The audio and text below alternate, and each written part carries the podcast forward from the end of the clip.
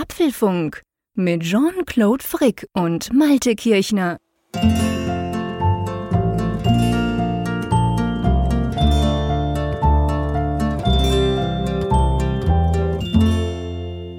Was für eine verrückte Woche, muss man an dieser Stelle sagen. Also was in einer Woche passieren kann. Aber es gibt zum Glück auch gute Nachrichten. Erstmal herzlich willkommen, Apfelfunk 317. Wir haben den 2. März, wie immer ein Mittwochabend, an dem wir das aufnehmen, 2022. Ja, zwei gute Nachrichten gibt es. Die erste gute Nachricht ist, Lieber Jean-Claude, du bist wieder bei uns, oder?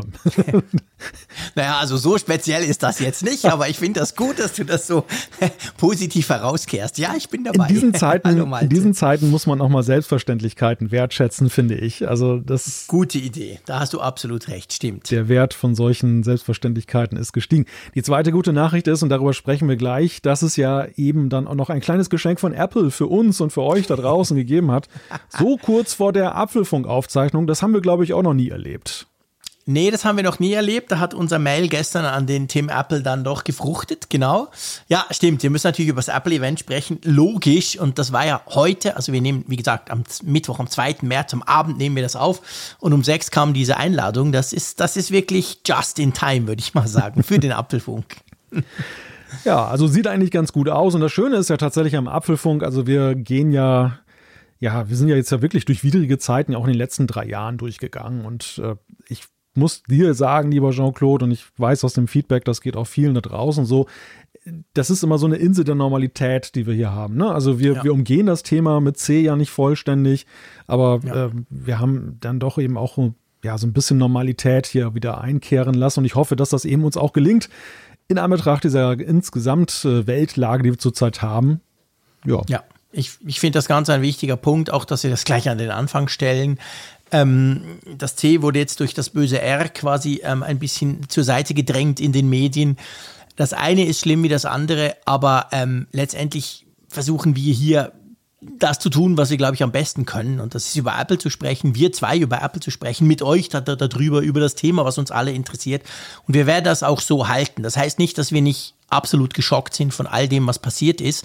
Aber ganz ehrlich, das gehört hier eigentlich nicht rein. Wir haben ein Thema, das dann da, da quasi natürlich auch ein bisschen reingehört. Aber dann ist es eben ein Apple-Thema. Und ich glaube, wir sind mit dieser, ich sage mal, mit dieser Art oder mit diesem Versuch, sagen wir es mal so, sind wir durch die Corona-Zeit eigentlich ganz gut gefahren und wir haben auch sehr viel Feedback von euch dazu bekommen. Du hast es ja gesagt, Malte. Und ja, ich glaube, wir machen das mit dem bösen R-Wort genau gleich, oder? Ja, absolut. Also das heißt ja eben, wie du schon sagtest, nicht, dass wir keinen Respekt vor der Situation haben. Nein. Aber ich glaube einfach, und das hat sich auch in dieser C-Zeit gezeigt, dass es helfen kann, mal auch über ein anderes Thema zu sprechen, ja. um eben einen kühlen Kopf zu bewahren, um eben in dieser Zeit gerade eben auch mal jetzt runterzukühlen und eben dann nach diesem kleinen Stündchen, was wir hier miteinander sprechen, dann eben dann vielleicht auch mit anderen Augen auf die Vorgänge zu schauen und äh, ja, in der Hoffnung, dass das am letzten, letzten Endes dann alles zu etwas Positivem führt. Ja, jeder braucht zwischendurch auch mal ein bisschen Ablenkung oder einfach, also wir merken es ja, wir zwei, wir freuen uns wahnsinnig auf diesen Abend immer, weil wir einfach zusammen Zeit verbringen mit euch. Wir lassen quasi das Mikrofon dazu laufen, aber das ist ja die Kernessenz des Apfelfunks. Ich will mit dem Malte Zeit verbringen und wir quatschen darüber über Themen, die uns interessieren, nämlich über Apple und das wollen wir auch so halten. Ja, und letzten Endes ist der Apfelfunk ja auch wirklich so ein Projekt der Moderne. Und das ist ja eben, wir haben, ja, wir haben es ja immer wieder oh. gesagt, dieses, äh, dass man eine Freundschaft pflegt über diese riesige Distanz, dass man jeden Mittwochabend sozusagen zusammensitzen kann, wenn auch nur akustisch und sich eben austauscht, so als wenn man in einem Raum sitzen würde. Und ähm, gerade in diesem Rücken, in dieser Zeit, in diesem Rückfall, so in, in dunkle Kapitel der Geschichte, ist das mhm. eigentlich ziemlich wohltuend, wenn man sich eben das eben auch erhalten kann. Sprechen wir über Positives. Es gibt tatsächlich ja auch noch etwas weiteres Positives in dieser Woche. Schon bald. Stimmt. Stimmt, schon bald, schon bald ist Freitag, Freitag, der 4. März. Und das ist für einmal eine Woche verspätet quasi der Apfelfunk am Hörer. Das heißt, an diesem Freitag, am 4. März um 21.45 Uhr gehen wir auf unserem Apfelfunk YouTube-Kanal live. Wir gehen on air. Wir sprechen zusammen, wer wir, natürlich der Malte und ich und logischerweise der Raphael Wiss, der gehört beim Apfelfunk am Hörer fix dazu. Und dann haben wir einen Gast, der ein bisschen später kommt, oder? ja, das, der, der muss noch arbeiten, ne? Der, der, ich wollte gerade schon sagen, muss noch einen Flieger kriegen. Nee. Es wäre viel zu teuer gekommen, wenn wir den aus seiner Sendung rausgekauft hätten. Ja, nein, nein unbezahlbar. unbezahlbar. genau. Unser guter Freund aus Bremen, Michael Reimann von Apfeltalk, ist mit dabei am Ganz jetzigen genau. Freitag. Und wir, ja, wir, wir drei können dann ja eben auch, also ich sage jetzt drei, weil Raphael hatte Geburtstag letzte Woche. Das war auch der Grund, warum wir verschoben haben. Und genau. dann können wir ein kleines äh, Geburtstagsständchen vielleicht anstimmen. Genau, wir können ihm ein bisschen Happy Birthday wünschen, dem lieben Raphael, bis dann der Michael quasi einsteigt und dann werden wir natürlich über all die Dinge sprechen, die uns interessieren. Ihr könnt dabei sein, ihr könnt auf YouTube nicht nur zugucken, sondern natürlich auch kommentieren und die Diskussion dadurch auch ein bisschen steuern. Weil, ja, also man muss ja schon sagen, eigentlich das Apple-Jahr geht dann so langsam los. Aber bevor es so richtig losgeht, vor allem mit den Themen, wir haben einen Sponsor in dieser Sendung. Wir werden wieder unterstützt und das freut uns, wie ihr wisst, natürlich immer. Ich glaube, ihr kennt ihn inzwischen. Und zwar ist das äh, unser guter Partner NordVPN, der diese Folge wieder unterstützt. Ein VPN, das kann super praktisch sein, wenn man mal ja, einerseits verschlüsselt unterwegs sein möchte, wenn man zum Beispiel eben nicht möchte, dass potenziell irgendjemand da mitguckt, je nachdem, was man tut, aber vor allem auch, wenn man das Land wechseln will, sozusagen, ohne dass man sich hier von hier wegbewegen muss. Ähm, ich ich sag dir nachher gleich, wo ich es dieses Weekend gebraucht habe für, aber vielleicht hast du auch gerade einen, noch eine kleine Anekdote, wo du das genutzt hast. Ja, gerade Sicherheit ist ja in diesen Tagen ein großes Thema und die Möglichkeit eben auch zum Beispiel Sperrungen des Netzes zu umgehen, um dann eben auf Inhalte zuzugreifen. Wir haben ja immer wieder das Beispiel und ich nutze es auch immer wieder mal, dass ich zum Beispiel amerikanische Lokalfernsehsender aufrufe, weil ich dann mhm. interessiert bin an irgendeinem Thema, was da ist. Und das geht halt. Man kann dieses Geofencing dann umgehen. Man kann sich über einen der 5500 Servern in 60 Ländern dann dazuschalten. Ganz interessant ist auch ein neues Feature, was bei NordVPN dazugekommen ist, der Online-Bedrohungsschutz. Der ist da inklusive und vor allem, der müsste nicht mal mit dem VPN-Server verbunden sein, um den zu ja. nutzen. Also ganz, äh, ein ganz tolles Feature. Vielleicht, wenn ihr die App installiert habt und dann kümmert die sich quasi um die Sicherheit, um eure Online-Sicherheit. Das ist sehr praktisch. Ich habe es gerade am Weekend gebraucht. Ich wollte nämlich ein neues Google-Tool ausprobieren und das gab, konnte man nur in den USA runterladen. Ich dachte natürlich, hey, ich bin doch Amerikaner. Ein Klick auf NordVPN und dann war ich Amerikaner. Ich glaube, in Texas bin ich rausgesprungen. Äh, so weit will ich nicht gehen, dass ich dort Amerikaner sein will. Aber nichtsdestotrotz, ich konnte mir das Tool runterladen. Und das ist tatsächlich etwas, was ich mit NordVPN relativ häufig brauche. Man hat die Doppelverschlüsselung, dadurch die erhöhte Anonymität. Es werden keine Nutzerdaten aufgezeichnet. Und vor allem, man kann mit sechs Geräten gleichzeitig etwas, was wir auch in der Familie immer mal wieder nutzen. Und ja, man hat noch ein, schön, ein schönes Extra, wenn man nämlich auf unseren Link klickt, oder? Genau. Es wird nämlich zehn Jahre NordVPN gefeiert. Jubiläum. Und mhm. dazu gibt es dann eben einen besonderen Deal, ein Zwei-Jahres-Paket kaufen. Ihr kriegt dann schon mal einen Gratis-Monat obendrauf. Und dann gibt es noch extra Abo-Zeit. Das ist so ein kleines Gewinnspiel sozusagen. Garantiert sind euch mindestens zwei Monate zusätzlich und mit Glück könnt ihr sogar bis zu 25 Monate gratis Abo-Zeit dann dazu bekommen. Das Ganze bekommt ihr aber nur, wenn ihr unseren Couponcode benutzt. Der lautet Apfelfunk oder ihr nutzt einfach die direkte URL nordvpn.com slash Apfelfunk. Dann landet ihr direkt bei diesem Angebot. Genau. Vielen Dank an NordVPN. Das freut uns sehr, dass Sie unser treuer Partner sind. Ja, mein Lieber, ähm, sag mal, bevor wir zu den Themen selber kommen, noch ganz kurz. Warst du überrascht, als heute dieses Mail kam um 18 Uhr? ja, da hat mich Apple tatsächlich so ein bisschen überrascht, muss ich sagen. Ah, ich bin froh, weil mich auch. Ich war komplett überrascht. Ich habe überhaupt nicht damit gerechnet. Ich war heute mal wieder in Zürich. Mittwoch ist so der Tag, wo ich jetzt immer wieder in Zürich bin. Oh, und dann so irgendwie, ich war gerade gerade nach Hause gekommen gesagt und ich, ich dachte so, hä? nee, kann ja nicht sein. Ich habe es nicht mal aufgemacht, ganz ehrlich. Ich habe nur die Push-Nachricht gesehen und dachte, ja, nee, Moment, ja, ich gucke dann nachher. Normalerweise, ja, gestern war ich so die ganze Zeit, uh, mhm. wann kommt's, wann kommt's? Ja, und dann genau. kam ja eben nichts. Normalerweise ist ja oft am Dienstag so eine Woche vorher, aber so war es nicht. Komm, bevor wir da schon gleich einsteigen, lasst uns mal zu den Themen kommen. Genau, denn unser erstes Thema ist die Einladung, die heute Abend an diesem Mittwoch, 2. März rausgegangen ist für ein Apple-Event. Das erste Apple-Event des Jahres 22. Das findet statt am 8. März und es geht um Performance. Ganz genau. Dann müssen wir eben doch über den Ukraine-Krieg sprechen, aber in Bezug auf Apple. Und zwar gehen wir der Frage nach, ob Apple Russland boykottieren sollte. Und da ist schon einiges passiert. Dann sprechen wir über mehr Auswahl. Die wird nämlich gefordert. Es geht um den Browser für iOS. Dann gibt es einen ganz lustigen iPad MacBook Hybrid. Wird das vielleicht sogar Apples erstes Foldable? Die Kristallkugel bleibt im Einsatz, denn wir sprechen über ein kurioses Patent und zwar ein Magic Keyboard mit eingebautem Mac. Meine Güte. Und dann keine Bildli auf dem iPad. Instagram erteilt der Tablet-App eine Absage. Dann natürlich wie immer Umfrage der Woche, Auflösung und neue Umfrage und Zuschriften unserer Hörerinnen und Hörer. Genau, das wird eine coole Sache. Ich freue mich riesig drauf. Und drum, lass uns gleich einsteigen. Wir haben es ja jetzt schon ziemlich angeteasert. wir konnten nicht an uns das, halten. Nein, wir konnten wirklich nicht an uns halten. Es ist noch so frisch halt, meine ja. Güte. Es ist erst wenige Stunden alt.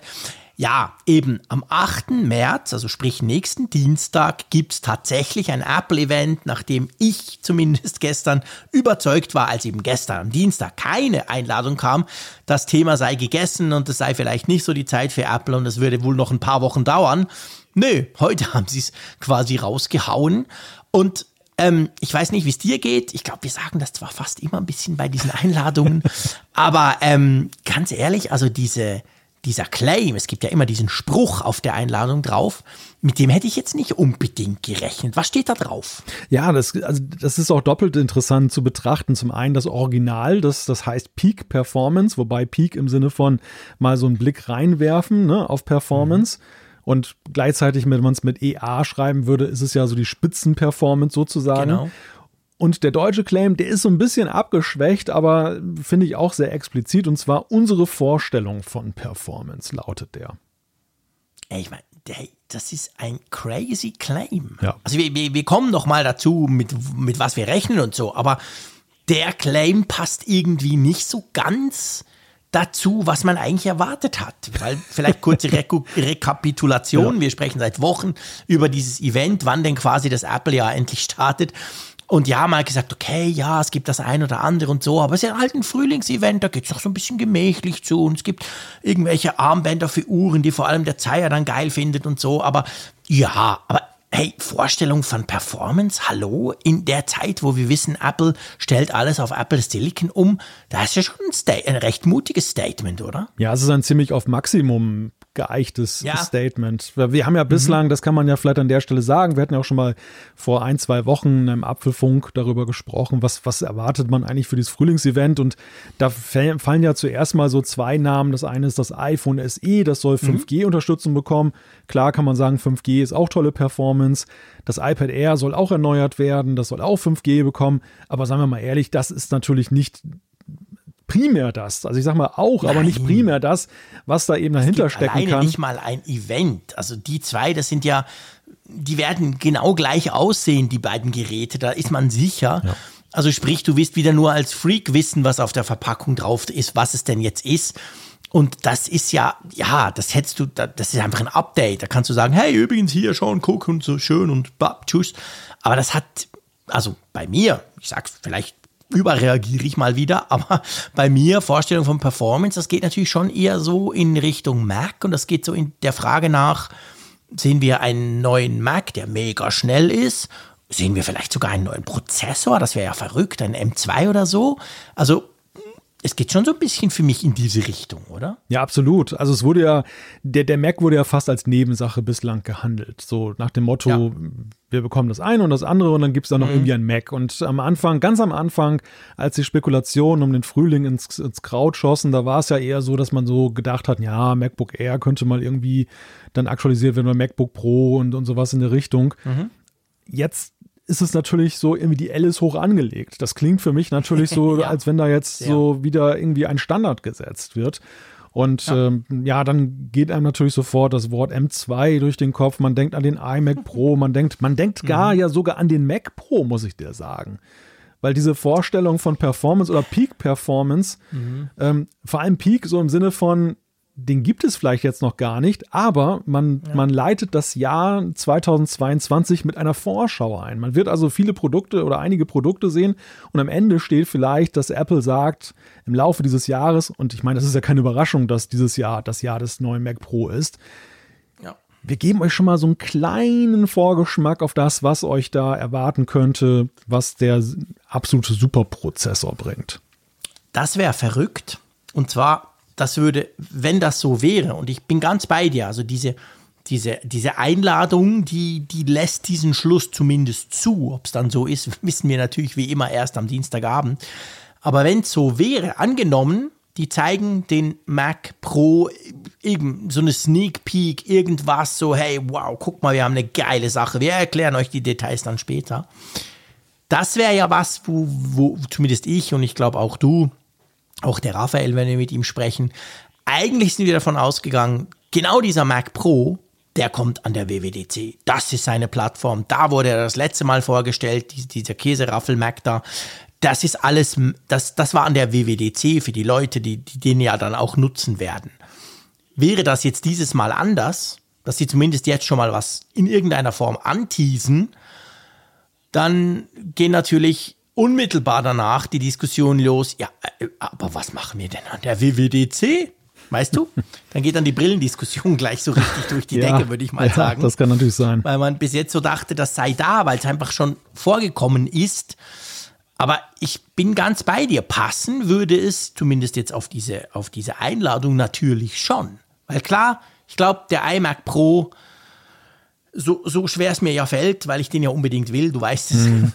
ähm, der wahrscheinlich kommt schon, weil ich, ich meine, das passt einfach zu gut und ja. auf der anderen Seite wissen wir, der wird nicht an der WWDC vorgestellt. Das ist, nein, an der WWDC musst du wirklich das Beste vom Besten und breiter und überhaupt und noch schneller. Also ich glaube, der merkt, der ist für mich schon ziemlich sicher, der wird kommen und der passt natürlich auch unter diesen Claim Performance, selbst wenn da ein M1 Pro oder M1 Max drin steckt, mhm. ist das ja mega performant. Also da passt für mich sehr zusammen. Aber der kann es wahrscheinlich alleine ja nicht sein. Nein, also diese Ankündigung, die lässt schon durchblicken, dass äh, Apple mit Sicherheit nicht nur ein Pro-Produkt ja. dort zeigen wird, sondern dass wir, es wurde ja spekuliert ja auch, dass es einen Pro Mac Mini gibt, geben ja. könnte.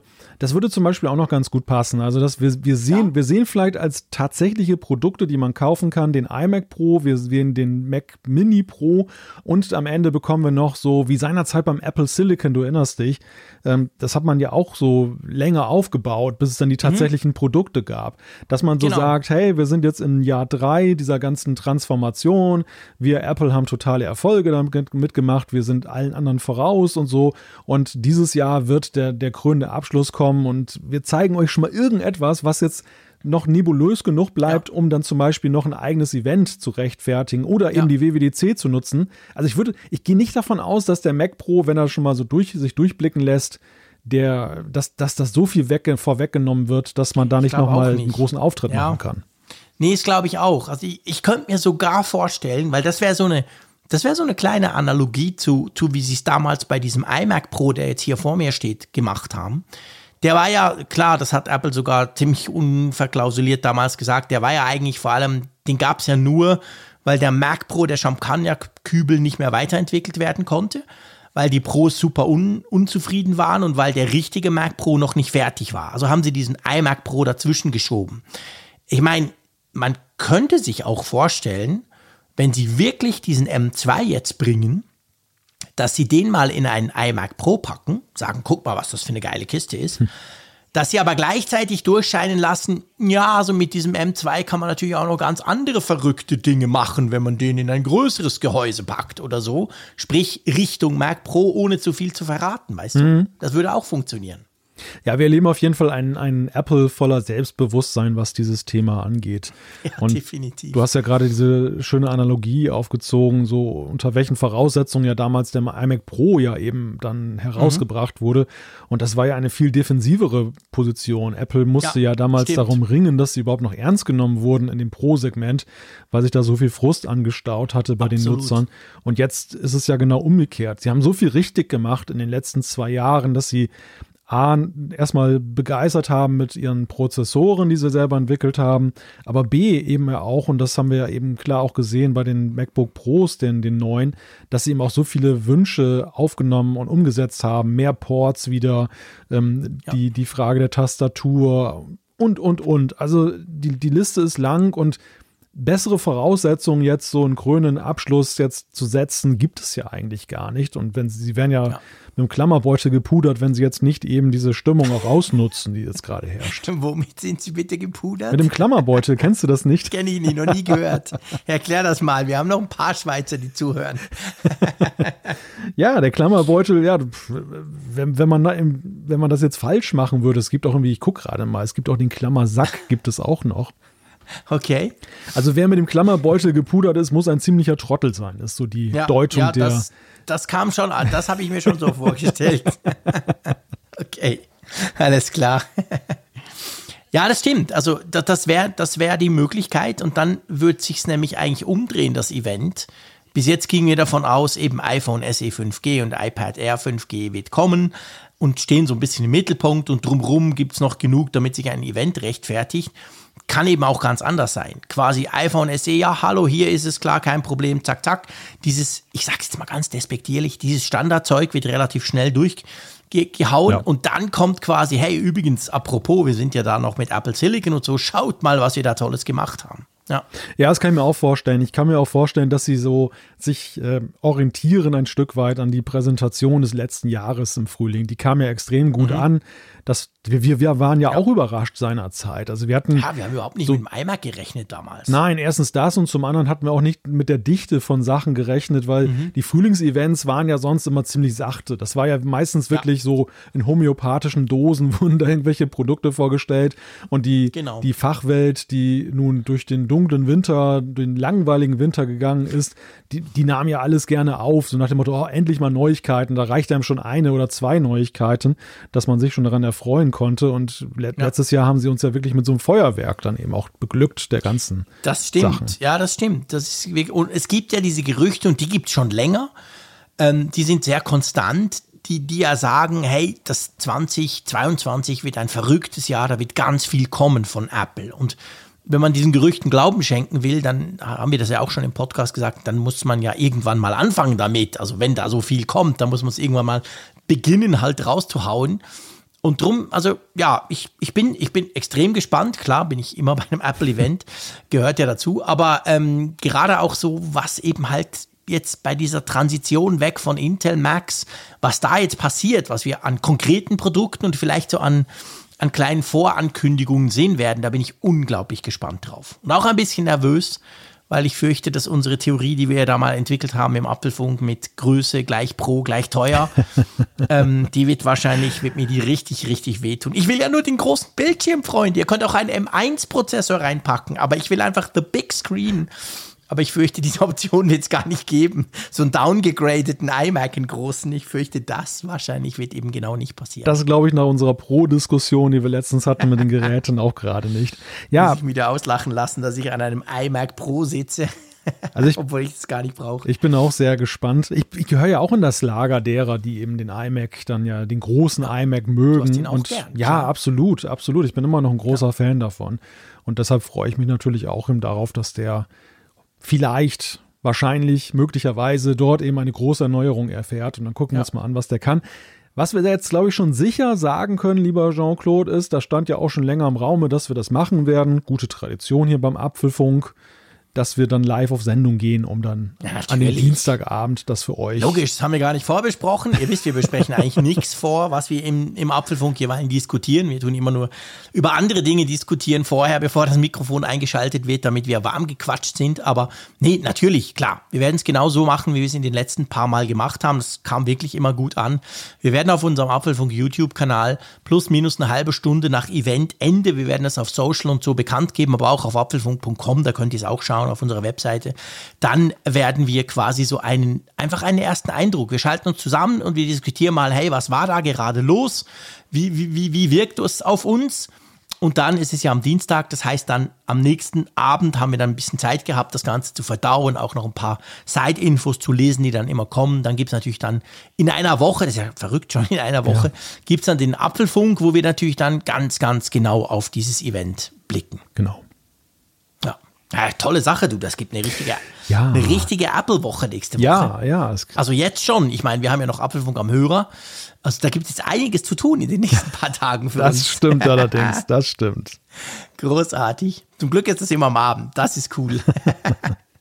Dabei das so Abendtiger. So, Kommen wir zu einem logischerweise weniger erfreulichen Thema. Wir haben es am Anfang gesagt, die, äh, die böse Ukraine-Krise bzw. der Krieg dort, der beschäftigt uns natürlich auch und natürlich auch in Bezug auf Apple. Und da gab es ja schon unmittelbar, nachdem das losging, letzten Donnerstag, gab es ja dann auch die Forderungen, ähm, ja, also Apple, hey, ähm, ihr müsst da was tun, ihr könnt doch da nicht einfach weiterhin Geschäfte machen. Inzwischen ist ja fünf oder sechs Tage nach dem nach dem Einmarsch quasi ist ja Russland unglaublich isoliert, wirtschaftlich. Das ging ja eigentlich wahnsinnig schnell.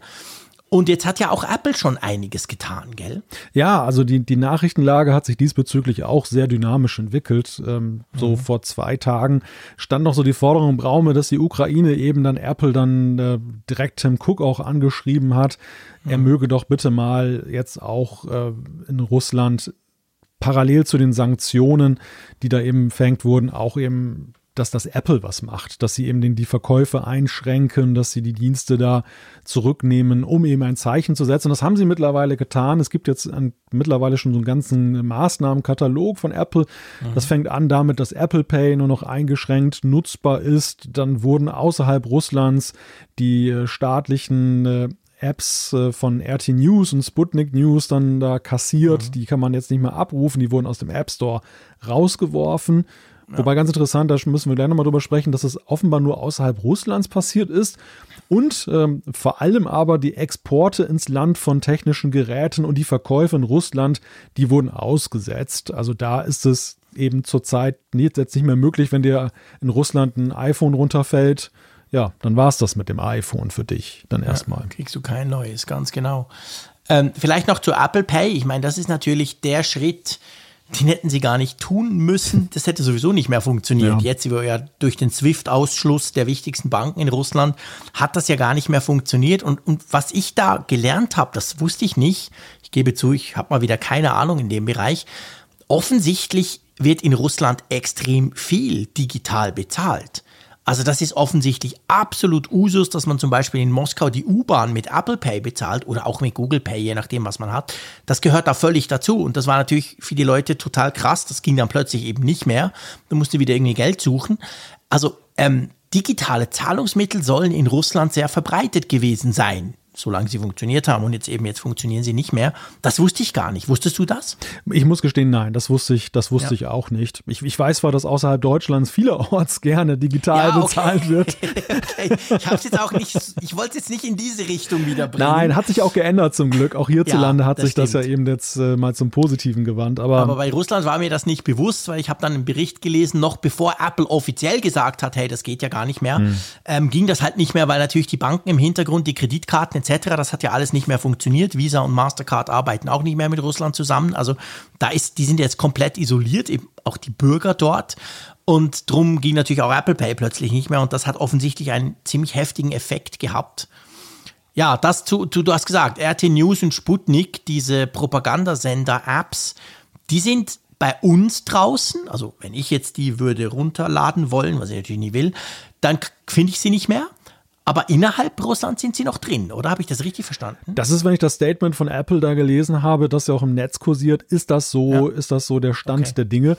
Ja, das soll es ist, also das, das gesellt sich ja eher zu den Sanktionen, die ja auch generell gegenüber diesen staatlichen russischen ja. Medien ergriffen wurden, dass weil sie. Sind die nicht jetzt offiziell verboten bei euch? Ja, ja, ja. Was gelesen, so die Landesmedienanstalten oder irgend sowas. Ja, das, das geht ja schon länger, dass jetzt die, dieser deutsche Ableger, den der da gestartet mhm. wurde von, von Ach, äh, Russia Today, RT.de, ja. ähm, dass der hierzulande ja gar keine Lizenz bekommen hat, um zu senden. Stimmt. Und die haben mit dann allen möglichen Tricks, haben die dann gearbeitet, um das hier trotzdem aus auszustrahlen. Ja. Aber jetzt ist es eben so, dass eben auch der Hauptsender dann letzten Endes dann im Gebiet, glaube ich, der EU dann nicht mehr zugelassen ja. ist und äh, ja, dem haben sich viele angeschlossen. Da geht es aber ja vor allem darum, also das ist keine Sanktion, die Russland jetzt selber trifft, sondern da geht es eben darum zu vermeiden, dass eben da diese staatliche Propaganda dann eben genau. außerhalb Russlands ja. dann eben auch ausgespielt wird. Ja, ja, ganz genau. Und dann, du hast gesagt, die Export, also ich kann mir jetzt kein iPhone mehr kaufen in Russland letztendlich ähm, und auch kein Mac, also eigentlich gar nichts mehr. Das ist, das ist natürlich auch ein Punkt, genau, der wurde auch gefordert natürlich von Apple. Und dann noch so ein, ja, es ist ganz schwierig bei diesem Thema überhaupt das Wort interessant zu nutzen. Bitte verzeiht mir das. Ihr wisst, ihr wisst schon, wie ich es meine, weil das, das, nichts ist interessant. Das ist eigentlich nur schrecklich. Aber ähm, bei Apple Maps sind in der Ukraine die Verkehrsdaten deaktiviert worden. Übrigens auch bei Google Maps. Ich weiß nicht, wie die Verteilung mhm. ist. Wahrscheinlich ähnlich wie bei uns auch. Google Maps nutzen wahrscheinlich schon noch mehr Leute. Da war es ja auch so, das wurde, glaube ich, am Wochenende gemacht, dass man quasi diesen Verkehrslayer, wo du siehst, wo ist denn wann Stau, in der Ukraine deaktiviert hat, weil man dadurch ja verrückterweise, ich weiß nicht, ob du es mitbekommen hast, bei Google war es ja so, da hat ja einer noch in der, in der Donnerstagnacht, bevor die russischen Truppen wohl über die Grenze kamen, hat er das quasi auf Google Maps nachvollziehen können. Ja, das ist bemerkenswert. Also offenbar so über diese Staufunktion. Du kannst da mhm. eben gucken in Farbcodes, wo staut es sich, wo ist viel los und darüber konnte genau. dann eben das dann nicht, nicht nur jetzt bei der bei dem Beginn der Invasion, sondern auch die folgenden Tage war das genau. ja immer noch so ein Instrument, genau. um zu gucken, wo stecken denn die Truppen jetzt gerade, ja. wo toben die Kämpfe und äh, weil das aber eben auch zum Nachteil gereicht werden kann, jetzt auch der Ukraine hat man dann ja eben dann entschieden, ja, das war zuerst Google, das weil Google einfach schlichtweg weiter verbreiteter ist, was Klar. den Kartendienst angeht, dass sie es eben abschalten und Apple konsequenterweise hat das eben mittlerweile auch getan. Ja, das, also es ist bemerkenswert, was die moderne Technik da letzten Endes, also wie, wie die da auch an der Stelle, äh, das hat ja nie, glaube ich, jemand auf der Pfanne gehabt, dass man das dafür nutzen könnte.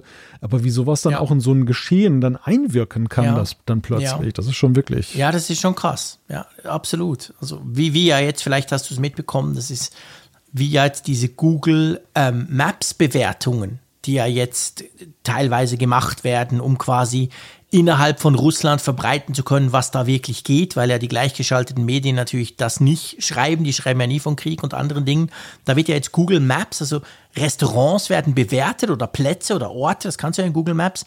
Und dann wird aber da quasi als Text der Bewertung wird dann eben geschrieben, was im Moment da gerade abgeht. Eigentlich auch eine völlig verrückte Situation wo ein Tool ganz anders genutzt wird, als es eigentlich gedacht war dafür, oder?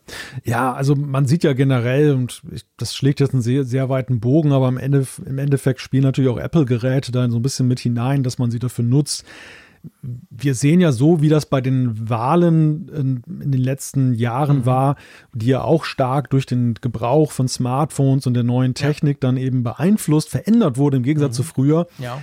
So sehen wir auch jetzt bei diesem ersten, leider im westlichen Krieg, ähm, wie auch da die so alte Spielregeln und, und überhaupt mhm. die ganze, das ganze Geschehen halt verändert wird durch den Gebrauch von Technik. Es fängt ja schon eben bei Social Media an. Diese, mhm. Es ist ja Wahnsinn, wie dieser Infokrieg da auch tobt und, und äh, ja, was, was da passiert und, und die Unmittelbarkeit, die dadurch entsteht. Mhm. Also wenn das hoffentlich bald mal zu einem Abschluss kommt, zu einem hoffentlich guten Abschluss, also vergleichsweise guten Abschluss, also einem glimpflichen, sage ich mal, das wird sicherlich noch so ein Forschungsthema sein der nächsten Jahre, dass man mhm. rekapituliert, wie ist das eigentlich abgelaufen, was wurde da alles zur Hilfe genommen und ähm, wie hat es das, wie hat das auch das Zeitgeschehen verändert? Ja, es sind natürlich diese modernen äh, Mittel, die wir haben, diese modernen Technologien, die wir ja inzwischen natürlich nutzen, die werden logischerweise ja auch in diesen Krisensituationen genutzt. Die können auch zweckentfremdet werden, zum Guten wie zum Schlechten, völlig klar. Und da sieht man jetzt halt, was plötzlich alles möglich ist oder wo man eben vielleicht dran denken muss, wie jetzt das mit diesen Verkehrsdaten, dass man da plötzlich das deaktiviert, um auch niemanden zu gefährden, irgendwelche Menschenansammlungen, Ballungen, damit man das nicht sieht auf Google Maps. Ähm, ja, das ist schon krass. Also da, da hat sich ja niemand dran gedacht, als man das Ganze programmiert hat. Aber ja, zurück zur Kernfrage, die, die mhm. war ja noch vor zwei Tagen und die hat Apple jetzt ein Stück weit selber beantwortet. Sollte Apple mhm. Russland boykottieren? Seinerzeit noch in der Erwartung, dass sie es tun. Jetzt haben sie es getan. Ja. Trotzdem kann man sich die Frage ja immer noch stellen. Ist das letzten Endes jetzt ein Schritt, der in irgendeiner Weise dazu beiträgt, diese Drucksituation wirklich aufzubauen? War es nötig, dass Apple das macht? Ja, es ist natürlich schwierig zu sagen. Also ich denke, grundsätzlich ist ja der, der Konsens auch, sagen wir jetzt mal von uns hier im Westen, das sieht man ja auch, ist maximaler Druck auf wirtschaftlicher Ebene. Und natürlich im vollen Wissen, dass ja im ersten Moment dieser Druck die Bevölkerung von Russland trifft, die behaupte ich jetzt einfach mal ja wahrscheinlich diesen Krieg auch scheiße findet. Aber die, man fragt sie ja nicht. Und natürlich leiden jetzt im allerersten Moment die, die kommen nicht mehr an ihr Geld, die können nicht mehr irgendwie Kreditkarten nutzen und, und, und. Damit versucht man natürlich auch einen Effekt zu erzielen, bis hin zu Unruhen. Und da reiht sich, sage ich jetzt mal, Apple eigentlich ein. Wo man ja jetzt schon sieht, was auch passiert, ist, dass das Ganze so eine, ich sag mal, eine Eigendynamik bekommen hat. Also am Anfang war es ja so, die Staaten haben gemacht, die Schweiz hat sich da ein bisschen länger Zeit gelassen, peinlich, peinlich, anderes Thema. Aber die Staaten haben gesagt, wir machen jetzt das und das und wir sperren jetzt das und das und diese Oligarchen und diese Banken. Und inzwischen ist es ja so, ganz viele Firmen treten quasi von sich aus ja auch zurück, sagen, hey, ich will nicht mehr und da, da liefern wir nicht mehr hin und UPS und DHL liefern nicht mehr nach Russland. Also das Ganze hat, glaube ich, eine, eine große Eigendynamik bekommen, auch im Wissen, dass eine Firma, die sagt, nö, ist mir wurscht, ich mache das jetzt trotzdem, wenn ich das, was ich vielleicht noch darf, natürlich dann schlecht dasteht. Also, und ich glaube, dies, dieser, dieser Sog, der wird noch weitergehen und der wird eben über die, die, die Maßnahmen, die ja von Regierungen verfügt sind, wird der, glaube ich, noch weitergehen. Hm. Weißt du, was ich meine? Ja, ich weiß, also, was du meinst. Und da ist Apple mittendrin, wie andere ja auch. Ich habe heute irgendwie eine Mail bekommen von BlackBerry, dass sie, dass sie alle Geschäft, also dass sie alles Geschäftliche mit, mit Russland einstellen. Ich habe mich dann gefragt, gibt es BlackBerry überhaupt noch? Aber es ist ein anderes Thema. Auf jeden Fall, die haben auch irgendein Statement rausgehauen. Also ich glaube, da, da, da, da, folgt jetzt ein westliches Unternehmen dem anderen und da wird am Schluss gar keiner mehr irgendwas mit Russland tun wollen, zu tun haben wollen, sagen wir es mal so. Und da ist Apple mittendrin. Die Frage, die ja noch aufkam, gerade auch am Wochenende oder kurz nachdem dieser Krieg losging, ob Apple denn nicht quasi den App Store schließen sollte mhm. in Russland. Also komplett dicht machen, weißt du, den, den Store, wo du dir Apps runterladen kannst. Da bin ich auch, ja, ich, ich weiß nicht, wie siehst du das? Ja, das ist eine gute Frage. Also vielleicht nochmal einen Schritt zurück erstmal die, mhm. die Frage ähm, der, dieser Einschränkung jetzt durch Apple in Russland. Und ich, ich bin da bei dir, dass es so, so ein Punkt ist, du kommst als Unternehmen im Westen jetzt gar nicht mehr drum herum. Das ist einfach so eine Sogwirkung, die sich entfaltet hat. Du siehst schlecht aus, wenn du es nicht mitmachst. Ja, genau. Und ich glaube auch, dass ähm, also am Anfang wirkten ja diese Sanktionen auch wohl dosiert und ziemlich mhm. genau mhm. überlegt, was man jetzt eigentlich mhm. dann nicht mehr hin exportiert und liefert und was schon. Und ich muss dir ganz offen sagen, so bei Computertechnik, da schlagen so zwei Herzen in meiner Brust, denn natürlich ist es so, die, die iPhones, die Apple-Produkte sind ein Wohlstandsmerkmal und dass die da jetzt wegfallen, ist natürlich jetzt auch erstmal so ein Zeichen nach dem Motto, ihr könnt nicht mehr an dem Wohlstand der westlichen Welt partizipieren, wenn eben mhm. ihr als Land dann eben euch so rückständig da verhaltet. Mhm. Gleichzeitig sieht man aber eben ja auch in der sehr begrüßenswerten ähm, Demonstrationsbewegung, die es da gibt, mhm spielt das Smartphone auch eine positive Rolle, nämlich der ja, Gestalt, dass es denen absolut. dabei hilft zu dokumentieren. Und diese Proteste fanden ja zumeist auch zum Beispiel abends statt. Ähm, mhm. Da kommen natürlich dann solche Kameras, Smartphone, moderne Smartphone-Kameras, die das super dokumentieren können und in die Welt transportieren können, gut zum Einsatz. Und ich frage mich halt auch, ob nicht so diese Gießkannenpolitik bei den Sanktionen, die sich jetzt aus dieser Eigendynamik entwickelt hat, am Ende nicht auch ein Stück weit kontraproduktiv ist, weil sie auch Positives abschneidet und letzten, ja. letzten Endes vielleicht auch zu hart daherkommt. Weil ich meine, es kann ja auch nicht sein, jetzt ähm, Russland, die Menschen vor allem dort in die, in die Steinzeit zurückzuversetzen. Ähm, wohl, wohl dosierter Druck. Absolut. Aber das ist natürlich eine ganz schwere, eine ganz schwere Abwägung.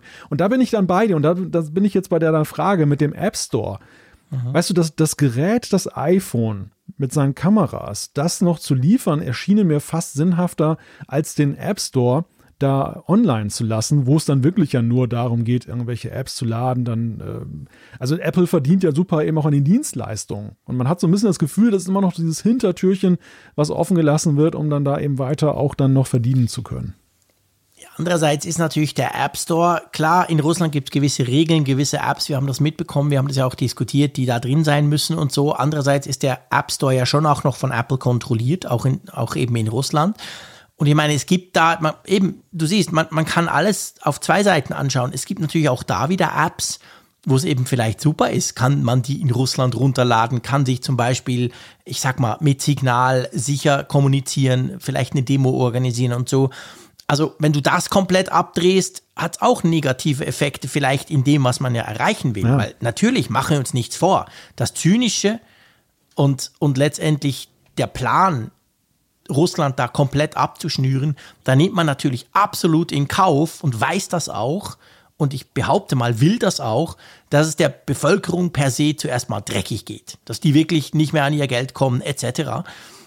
Im Hoffen, dass dann das vielleicht irgendeine Bewegung, irgendein Protest dann hervorrufen kann. Hm. Und da sind zum Beispiel Apps, das weiß man, spielen da eine große Rolle. Also ja, es hat wie immer zwei Seiten. Also pff, klar, auf der anderen Seite, du hast gesagt, Apple verdient da dran. Wenn jetzt einer, gut, Signal ist jetzt gratis, aber wenn einer irgendeine App kauft oder so, dann verdient Apple. Das heißt, Apple würde dann weiterhin noch an Russland verdienen, wo wir doch gerade gesagt haben, keine Firma will eigentlich mehr mit Russland in irgendeiner Form zu tun haben.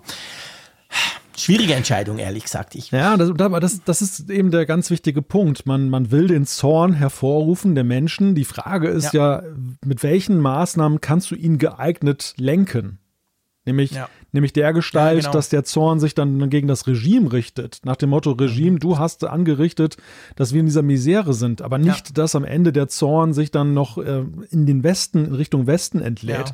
Nach dem Motto, jetzt wenn wir jetzt äh, so, denen, ja, der, der, der staatlichen Propaganda folgend, wenn wir, wenn wir ihm nicht äh, so parieren, wie ihr das wollt, dann, äh, die Gefahr besteht. dann versetzen wir uns in die Steinzeit. natürlich intern naja. auch so zu verkaufen naja. quasi. Hey, guck mal, die, und ich glaube, kein Wunder müssen wir was tun, wenn der Westen uns so schlecht behandelt quasi. Und ich glaube, ja. die Technologie ist da ein Stück weit unserer, unser letzter Kanal eben auch in das Land, muss man ja auch so sehen. Also das, dieses ja. Land ist ja auch ja. wirklich jetzt, was die Reisefreiheit angeht, jetzt stark eingeschränkt. Die, die, die Lufträume sind überall gesperrt für russische Flugzeuge. Jetzt, Umgekehrt ja. auch, die europäischen und westlichen Fluglinien fliegen nicht mehr in Richtung Russland.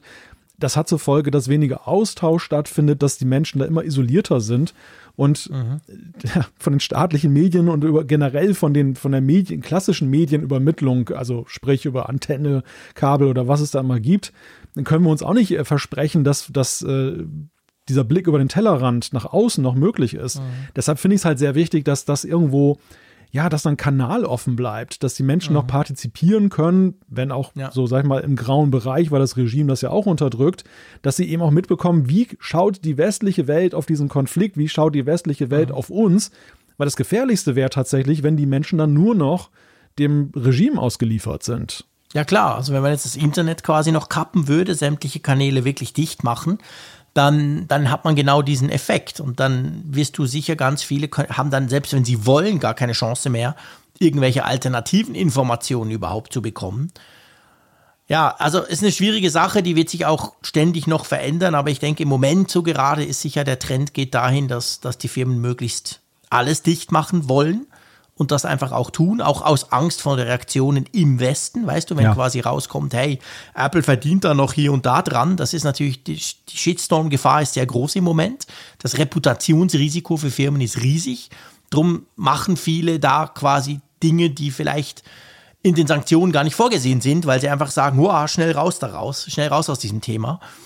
Und Apple, so weit geht Apple noch nicht, aber ich bin auch überzeugt, da ist das letzte Wort noch nicht gesprochen. Ja, in der Tat. Ja. Gut, lass uns zu einem anderen und damit jedes andere Thema ist erfreulicher, muss man leider sagen, ähm, kommen. Und zwar geht es um Browser und es geht um Browser für iOS oder iPadOS. Und es geht um die Frage, was du für einen Browser nutzt. Ich weiß es natürlich. da irgendwas mit so einem lustigen Kompass drauf, glaube ich. Nee, es geht um die Frage, es geht um eine, eine letztendlich eine Bewegung auch von Entwicklern, die relativ lautstark fordern und gerade in Bezug auch auf die WWDC, die ja bald mal stattfindet, dass es doch endlich möglich sein sollte, alternative Browser unter iOS und iPadOS laufen lassen zu können. Und bevor wir das diskutieren, musst du als der, der sich wirklich auskennt, erklären, warum ja im Moment, obwohl ich ja Firefox, Chrome, ich kann ja Edge, ich, ich habe ganz viele Browser auf meinem iPhone, aber so unterschiedlich sind die gar nicht, gell? In der Tat. Apple hat sehr früh, als sie dann eben dann damals den Browser da integriert haben, dann festgelegt, dass alles eben auf WebKit laufen muss. Also der Engine, die eben dann im Safari-Browser dann halt läuft. Und egal welchen Browser man dann nutzt, man ist immer irgendwie auf WebKit. Das hat auch was damit zu tun, dass WebKit ja eben auch in, in, die, in das System integriert ist. Also wenn ihr irgendeine App mhm. nutzt, und es gibt nicht wenige Apps, manchmal sieht man es gar nicht so genau, die unter Zuhilfenahme einer Web-App arbeitet, sprich irgendwie ja, Browserinhalte anzeigt, so als wären sie eben dann eine normale App, dann kommt mhm. eben auch WebKit zum Einsatz. Apple begründet das mit zweierlei. Einerseits geht es natürlich darum, dass man ein einheitliches Erleben hat, also sprich, dass eben Web-Apps auch so Webseiten immer gleich, immer gleich aussehen, aussehen genau. Ja. Und der zweite Punkt, den sie ins Feld führen, ist halt die Systemsicherheit, dass wenn eben alles in einer Hand bleibt, dass eben dann angeblich, sage ich jetzt mal, dann eben auch schneller Sicherheitslücken dann geschlossen werden und zentral geschlossen werden können. Mhm. Hat aber den Nachteil, dass ich quasi ja, nicht eine richtige Auswahl habe. Ihr wisst, ich, ich bin ja ein Chrome-Mensch und äh, ich nutze natürlich auch auf dem iPhone Chrome, auch als Standardbrowser, das kann man ja inzwischen wählen. Aber, du hast es gerade gesagt, eigentlich, salopp gesagt, ist das nur ein Safari-Browser in einem anderen Kleid. Ja, genau. Ja. Wie, wie, stehst du dazu? Also du, du bist ja auch Programmierer, du hast ja hm. die Apfelfunk, äh, die Funkgeräte-App auch entwickelt, die kann auch Websachen anzeigen. Ähm, siehst du das positiv oder also wäre das für dich eine Option, dass du sagst, okay, cool, ja, sollte man aufmachen? Oder würde das das System aus deinen Augen jetzt dahingehend komprimieren, dass, dass es vielleicht weniger gut funktioniert? Ich meine, man muss ja nicht zwingend WebKit bei all diesen anderen Anwendungen oder mhm. Aufrufen, muss man ja, kann man das ja immer noch, ich sage mal, ähm, als, als Vorlage nehmen. Also das Mail-Programm wird wahrscheinlich zum Rendern von einer HTML-Mail ja immer noch WebKit nutzen. Aber der Browser könnte ja trotzdem ein anderer sein. Oder, oder meinst du, ist das so verzahnt, verzahnt, dass das gar nicht geht? Ja, das weiß ich ehrlich gesagt nicht. Äh, man muss tatsächlich ja diese, diese Diskussion differenziert führen. Es gibt ja eben zwei Möglichkeiten, die Browser-Geschichte zu öffnen. Die eine mhm. Möglichkeit ist tatsächlich, dass man sagt, okay, ähm, vielleicht auch nur, nur mit Einzelgenehmigung von Apple, so wie sie es bei CarPlay und anderen ja. Sachen ja auch machen. Du kannst eine Browser-App herausbringen, die weicht ab von WebKit, die nutzt dann letzten Endes eine eigene Browsing-Engine, sprich ja. ein Chrome oder ein Edge oder was es sonst gibt, die, ja. die sind wirklich dann also eigenständig. Genau, die verzichten auf den Gebrauch dieser, dieser System-APIs für WebKit und dann hast du eben einen Chrome-Browser, der ein richtiger Chrome-Browser ist. Aber ja. eben auch nur eine App. Und das, finde ich, ist so der minimale, das minimale Zugeständnis, genau. was Apple ja eigentlich machen könnte. Ja, ohne dass sie alles komplett umbauen müssen. Richtig. Das Problem, das daraus erwächst, ist aber natürlich, und ich glaube, das befürchtet Apple auch so ein wenig, wenn du dann in beispielsweise Chrome etwas aufrufst und es sieht, sieht nach A aus und dann rufst du es irgendwie über eine andere App auf, auf dem iPhone und es mhm. sieht nach B aus, dass dann die ja. Nutzer irgendwie unzufrieden werden oder sich fragen, Moment ja. mal, wie kommt denn das? Und ein zweiter Punkt, der da so ein bisschen vorgeworfen wird aus der Entwickler-Community ist, die wollen vor allem eben auch eine andere Engine haben, weil sie sagen, andere Engines sind innovationsfreudiger. Die WebKit-Engine ja. entwickelt sich nicht so schnell weiter und ja. sorgt dafür, dass eigentlich dieser ganze Web-App-Standard, die, die Möglichkeiten, die Web-Apps haben, zurückbleiben. Und mhm. ähm, dann würden natürlich auch schnell Begehrlichkeiten entstehen, wenn du merkst, okay, wenn ich in die Chrome-App gehe, dann ist es moderner und bei Apple ist es dann halt ja, irgendwie rückständig. Klar. Und ich meine, es ist schon ein Punkt. Du, du hast es gerade gut erklärt. Mir, mir fällt jetzt gerade ein Beispiel ein, zum Beispiel. Du weißt, ich bin ja sehr gerne auf Twitter unterwegs. Und ich nutze dann die Twitter-App und logisch klicke ich in der Twitter-App ständig auf Links. Da geht so ein Fenster auf innerhalb der App und dann zeigt es mir das an. Das ist ja im Moment die WebKit-Engine quasi, der, der Standardaufruf, eine, Webkit, eine Webseite anzuzeigen. Wenn ich jetzt einen Chrome-Browser hätte, der eben ein kompletter Chrome-Browser ist, dann kann tatsächlich passieren, wenn ich diese Seite in diesem Browser aufmache, sieht die vielleicht ganz anders aus als zum Beispiel auf Twitter, weil Twitter zum Beispiel die Entwickler sagen, nee, wir, wir brauchen weiterhin WebKit. Das ist natürlich, ja, das stimmt. Ich meine, Google, ich habe mir überlegt, wie, wie, macht das Android? Und ich habe mal ein bisschen gesucht, aber ich bin nicht sicher, ob ich wirklich alles gefunden habe dazu. Vielleicht sage ich jetzt was Falsches. Da ist es ja auch so. Also bei Android hast du ja den Chrome-Browser quasi dabei, der gehört da dazu. Und der stellt auch die Rendering-Engine in, im Gmail oder in anderen quasi Dingen. Was ich nicht weiß, ob du bei Android das quasi komplett umstellen könntest. Also wenn du dir jetzt so einen Firefox runterlädst, ob dann diese Mozilla Engine, ob die auch genutzt werden könnte, um andere Dinge anzuzeigen. Ich glaube eben nicht. Ich glaube, dort ist es so, dieser Minimalcase, den du vorhin erwähnt hast, weißt mhm. du? Und weil ich halt immer nur Chrome brauche, kann ich gar nicht beurteilen, ob auf Android, auf dem Android-Smartphone, ob da eine Webseite anders aussieht beim Chrome oder, oder beim Firefox zum Beispiel. Das müsste man mal ausprobieren. Ja, ich glaube einfach, das hat auch sehr viel mit der Historie des Browsers auf äh, diesen Mobilplattformen zu tun. Ja. Man muss sich ja immer wieder vor Augen führen, Apples Intention war ja am Anfang gar nicht einen eigenen App Store aufzubauen, sondern sie haben uns ja die Web-Apps schmackhaft Stimmt. gemacht und ähm, dementsprechend hatte die, diese, diese WebKit, diese Möglichkeit, dann eben Apps über den Browser darzustellen mhm. oder zu ermöglichen, ja eine ganz andere Tiefe und Bedeutung von Anfang an in diesem System, im Gegensatz zum Beispiel eben zum klassischen Desktop. Natürlich kannst du auch ja. in, auf dem Mac oder auf dem PC kannst du eben ja auch eine, eine hybride App heutzutage anbieten. Viele machen das sicherlich auch. Aber das hat dort beileibe nicht die Tradition wie eben dann da auf diesen Mobilgeräten. Und da will Apple einfach, glaube ich, das Erlebnis weiterhin in der Hand behalten. Ja. Weil sie gehen, man muss ja sagen, klar, alle fordern Apple, ähm, was heißt alle, aber viele fordern Apple, macht das mhm. auf. Wir, wir wollen auch nicht nur eine eigene Browser-App, wir wollen das ja eben auch, dass ich ein System auswählen kann, dass zum Beispiel Google jetzt seine Rendering-Engine dann nutzt. Alles schön und gut, aber in dem Moment, wo es getan wird, wo das geöffnet wird, und dann funktioniert es nicht. Dann geht ja nicht Google damit nach Hause, dann geht Apple mit damit nach Hause. Dann heißt es, oh, guck dir das ja, an, wie die Web-Apps aussehen, total unmöglich, ja. die Buttons sind total verzerrt und so weiter und so fort. Also das fällt Apple auf die Füße, ohne dass sie das ja. supporten können vernünftig. Und ich glaube, das ist eben auch so ein bisschen Guter die Triebfeder Punkt. dabei. Ja, und ich muss auch sagen, weißt du, ich habe, als ich das am Anfang gelesen habe, dachte ich so, ja, cool, warum eigentlich nicht? Auswahl ist immer gut.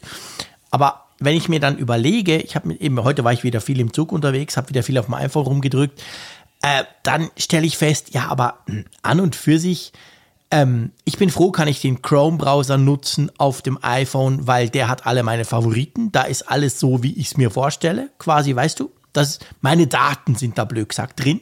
Das finde ich praktisch. Bei Safari habe ich das nicht, beziehungsweise ich habe es aber nie eingerichtet und darum ist es ähm, so. Aber wie der die Webseiten darstellt, also eigentlich mir als Nutzer, selbst mir als Geek, ist doch das völlig wurscht.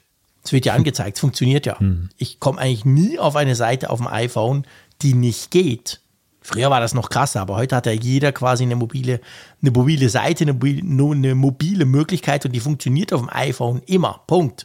Also von dem her gesehen, der einzige, noch so, der einzige Punkt so ein bisschen, den, den sehe ich beim iPad.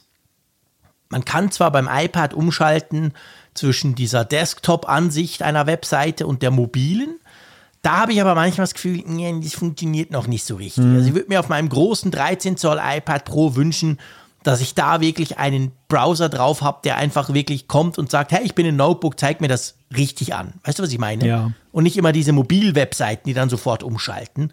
Das wäre so ein Feature, vielleicht könnte man das über diesen Weg lösen. Aber sonst bin ich selber inzwischen auch, ich habe schon die Auswahl. Und, und was jetzt da unter der Haube steckt, pff, who cares? Ja, und ich glaube, am Ende ist es auch ein Punkt, äh, weil ja gerade eben auch kritisiert wird, die Weiterentwicklung von Web-Apps wird da blockiert. Aber das könnte durchaus auch im Interesse von Apple liegen, denn natürlich müssen sie es ja, ja auch noch. Sie wollen lieber, dass du eine App runterlädst. Ja, ja, oder dass du nee, generell noch einen Schritt zurück, dass du als Entwickler nativ entwickelst. Denn man muss ja sagen, okay, ja, dass, dass wir hatten vor einiger Zeit ja über die Möglichkeit diskutiert, dass du jetzt auch Push-Notifikationen in ja. Web-Apps senden kannst. Stimmt. Und dass das ja eben der nativen App dem Reiz, eine native App zu haben, ja massiv dann an Attraktivität ja. dann abnimmt. Aber diese Attraktivität kommt ja nicht nur daher durch solche, solche Features, sondern letztendlich ja auch eben durch viele andere Sachen. Klar, für viele Anwendungen ist auch die Performance einfach besser, wenn du nativ entwickelst, als wenn du es irgendwie über JavaScript und was weiß ich für Tricks mit tausend Libraries dann irgendwie darstellst. Aber es gibt eben auch generell eben die, eine Frage, was ist das Modernste, was hat die meisten Möglichkeiten? Das ist natürlich auch eben so ein, so ein Selling Point, um zu sagen, okay, ich nehme immer noch die Entwicklung ja. von Apps äh, und da verdient Apple natürlich auch kräftig mit, dann, wenn das im App Store ist. Absolut, ja, absolut. Glaubst du, dieses Ansinnen, ich sag mal so, hat eine Chance bei Apple? Also ich glaube, dass es kein, keine Chance hat jetzt so auf der, in Anführungszeichen, Vernunftsebene, dass, dass Apple jetzt einfach sagt, hey, super Argumente, machen wir. Ja, machen wir, genau. wenn, wenn glaube ich, und das schwingt ja auch schon so ein bisschen mit in dieser Bewegung, dann könnte es passieren oder geschehen über die Wettbewerbshüter. Apple hat ja momentan ja. sehr viel Ärger an der Hacke, was jetzt eben diese Frage ja. angeht des freien Wettbewerbs. Wir sehen uns ja vor allem in der Frage dieser Provisionen für die App Stores dass sie dort eben in verschiedenen Ländern kämpfen. Wir hatten ja letzte Woche erst die Niederlande.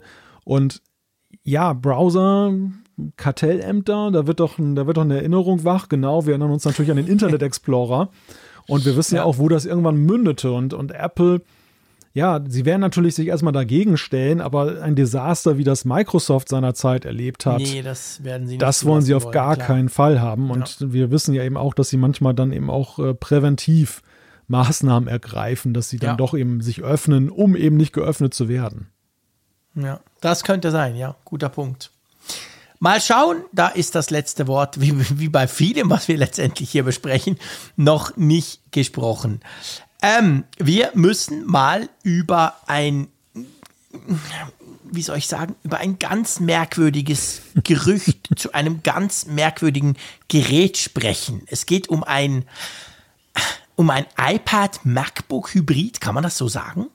Das kann man so sagen, ja. Das wir, wir, wir, reden über ein faltbares Gerät. Wir reden über ein 20 Zoll Gerät. Da müsste ja eigentlich dein, müsste dein Herz höher schlagen. Stimmt, ja, okay, du ein hast recht. Ein riesiger Screen. Ein riesiger Screen, genau. Ja, ein riesiger faltbarer Screen. Wow, die, die sind bis jetzt nicht so groß von den faltbaren Handys, die ich da gerne teste. Aber ja, da geht es tatsächlich so ein bisschen, der Mark Gurman hat das so ein bisschen befeuert, dieses Ganze, oder zumindest mal ein bisschen aufgelistet, was man da wohl meint zu hören da geht es um so, wirklich um so eine Mischung zwischen einem MacBook und einem iPad und das allein. Ich finde, völlig unabhängig, ob jetzt das faltet oder nicht, aber allein eine Mischung zwischen einem MacBook und einem iPad ruft ja ganz, ganz viele Fragen auf, oder? Ja, in der Tat. Das ist ja so, ja, ich möchte sagen, der Albtraum vieler Leute, aber das, das ist ja so der Knackepunkt. Ja, es gibt auch ein paar, deren Traum wäre das vielleicht. So in St. Gallen zum Beispiel. ja, genau, da wo es immer regnet. ja, er ist ja, er ist ja auch schon unterwegs, dass er jetzt dann vom iPad auch durchaus mal auf den Mac geht. Er hat ja sich auch einen ja, Mac Mini gekauft. Er hat ein bisschen länger gebraucht, aber er hat es auch gemerkt, dass man damit mehr machen kann. Genau.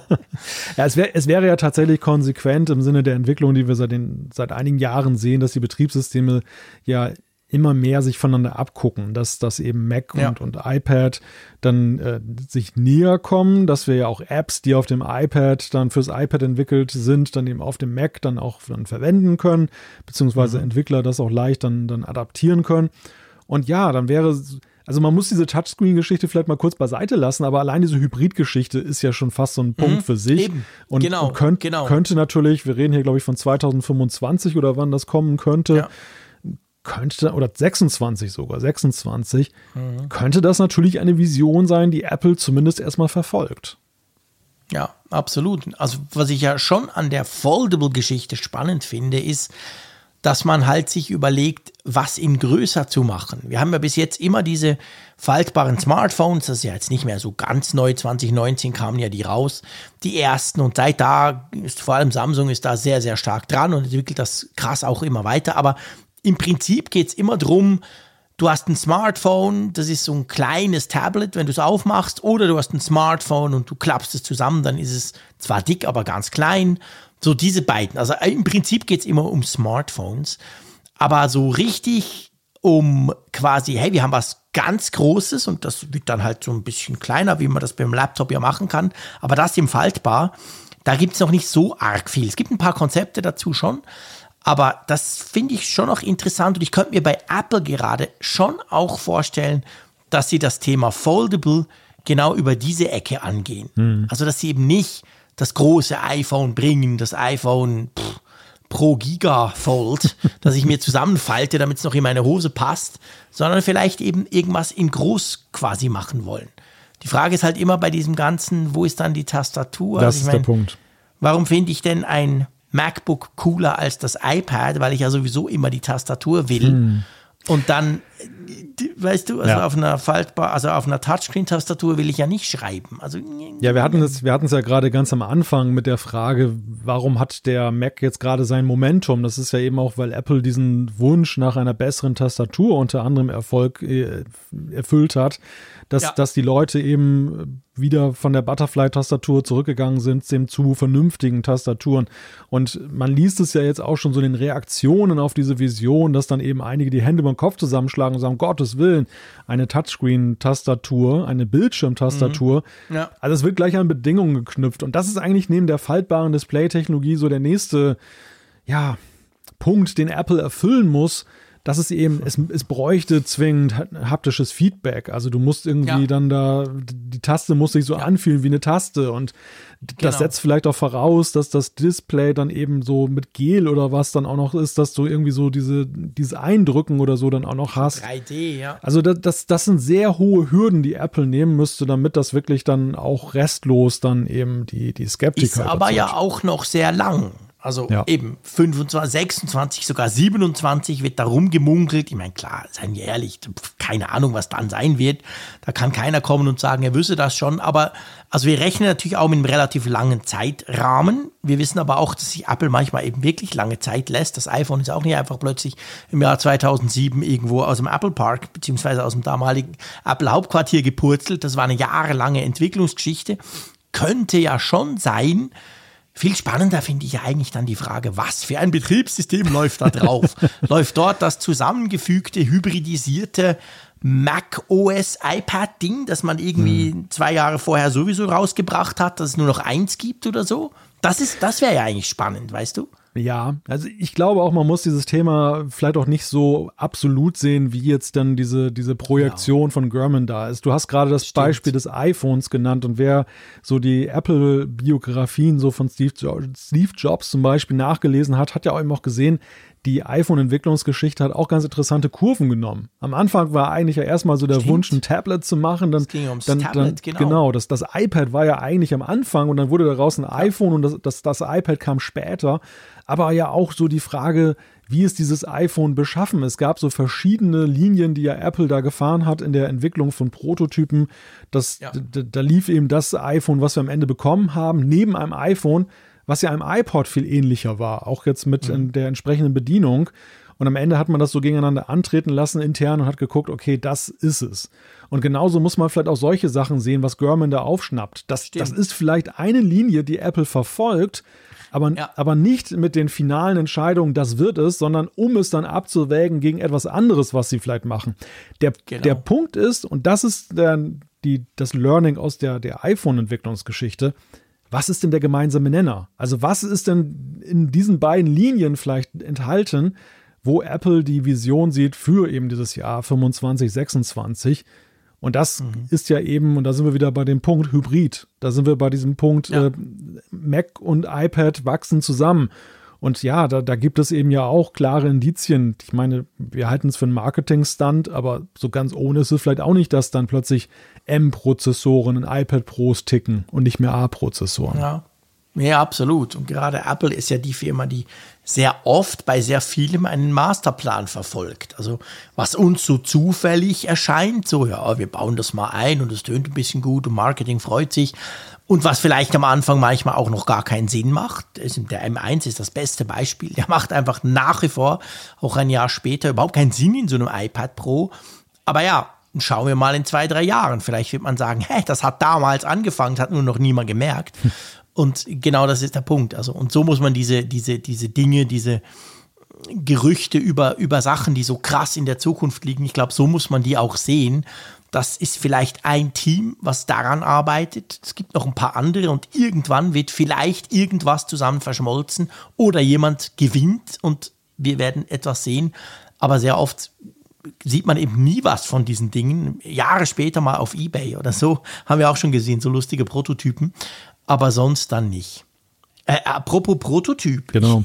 Ich glaube, das nächste Thema passt auch ganz gut, Apro oder? Da geht es auch um einen völlig verrückten Prototyp. Genau, apropos verrückte Prototypen vor allem, denn ja, genau. das, das nächste ist ja sogar schon ein Patent gemündet. Das ist nämlich mhm. ein Patent, das einen Mac beschreibt, der steckt in einem Magic Keyboard drin. Du lachst. Also der Mac Mini, ja, ich meine, nee, nee, ich, also ich, du, weißt du, also ich bin ja sozialisiert worden mit dem VC20 von Commodore und dann habe ich mir endlich mal zu Weihnachten ich meine Eltern so weich gekocht, dass ich den C64 ja. bekommen habe, den, den ultimativ berühmten Brotkasten, den ich übrigens immer noch habe. Ähm, also ich könnte mich damit sofort anfreunden. Da werden sofort Kindheitserinnerungen Anfang der 80er Jahre wahr. Ja, ist ja nach wie vor ja auch so ein ja, so, so ein Wunsch, möchte ich sagen, der, der Menschheit, dass man ja den, den Computer unsichtbar macht und der, der immer wieder mal mhm. auftaucht. Ja, man, muss man muss das auch, das muss man aus verschiedenen Blickwinkeln betrachten. Das, das, was man ja auf jeden Fall herauslesen kann, und das ist ja eben auch ein Ergebnis der Entwicklung der letzten Jahre, dass, dass Apple Computer entwickelt hat, die performant genug sind und gleichzeitig eben nicht die, die thermischen Probleme haben um sie tatsächlich ja. so darzustellen. Also mit einem Intel Mac wäre sowas undenkbar gewesen. Was hätte man sich die Finger verbrannt an dieser Tastatur? Keine Chance, ja genau. Im Winter geil, aber sonst nicht brauchbar. Hast du gleich die Tastaturheizung noch eingebaut. Äh, ich meine, weißt du, so weit davon entfernt, an und für sich sind wir ja nicht.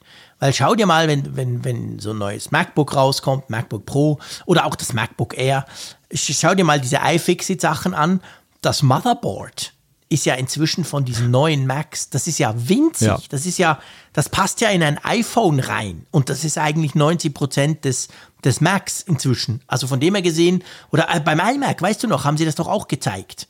So viel äh, Brimborium und Keyboard, äh, beziehungsweise Display, aber das, das, das Motherboard ist ja, ist ja wirklich winzig. Mhm. Und das dann quasi rauszunehmen, logisch, ich weiß, man braucht noch ein paar Anschlüsse und so, aber das in eine Tastatur zu packen, das finde ich jetzt gar nicht so abwegig. Die Frage ist halt, würde das jemand kaufen?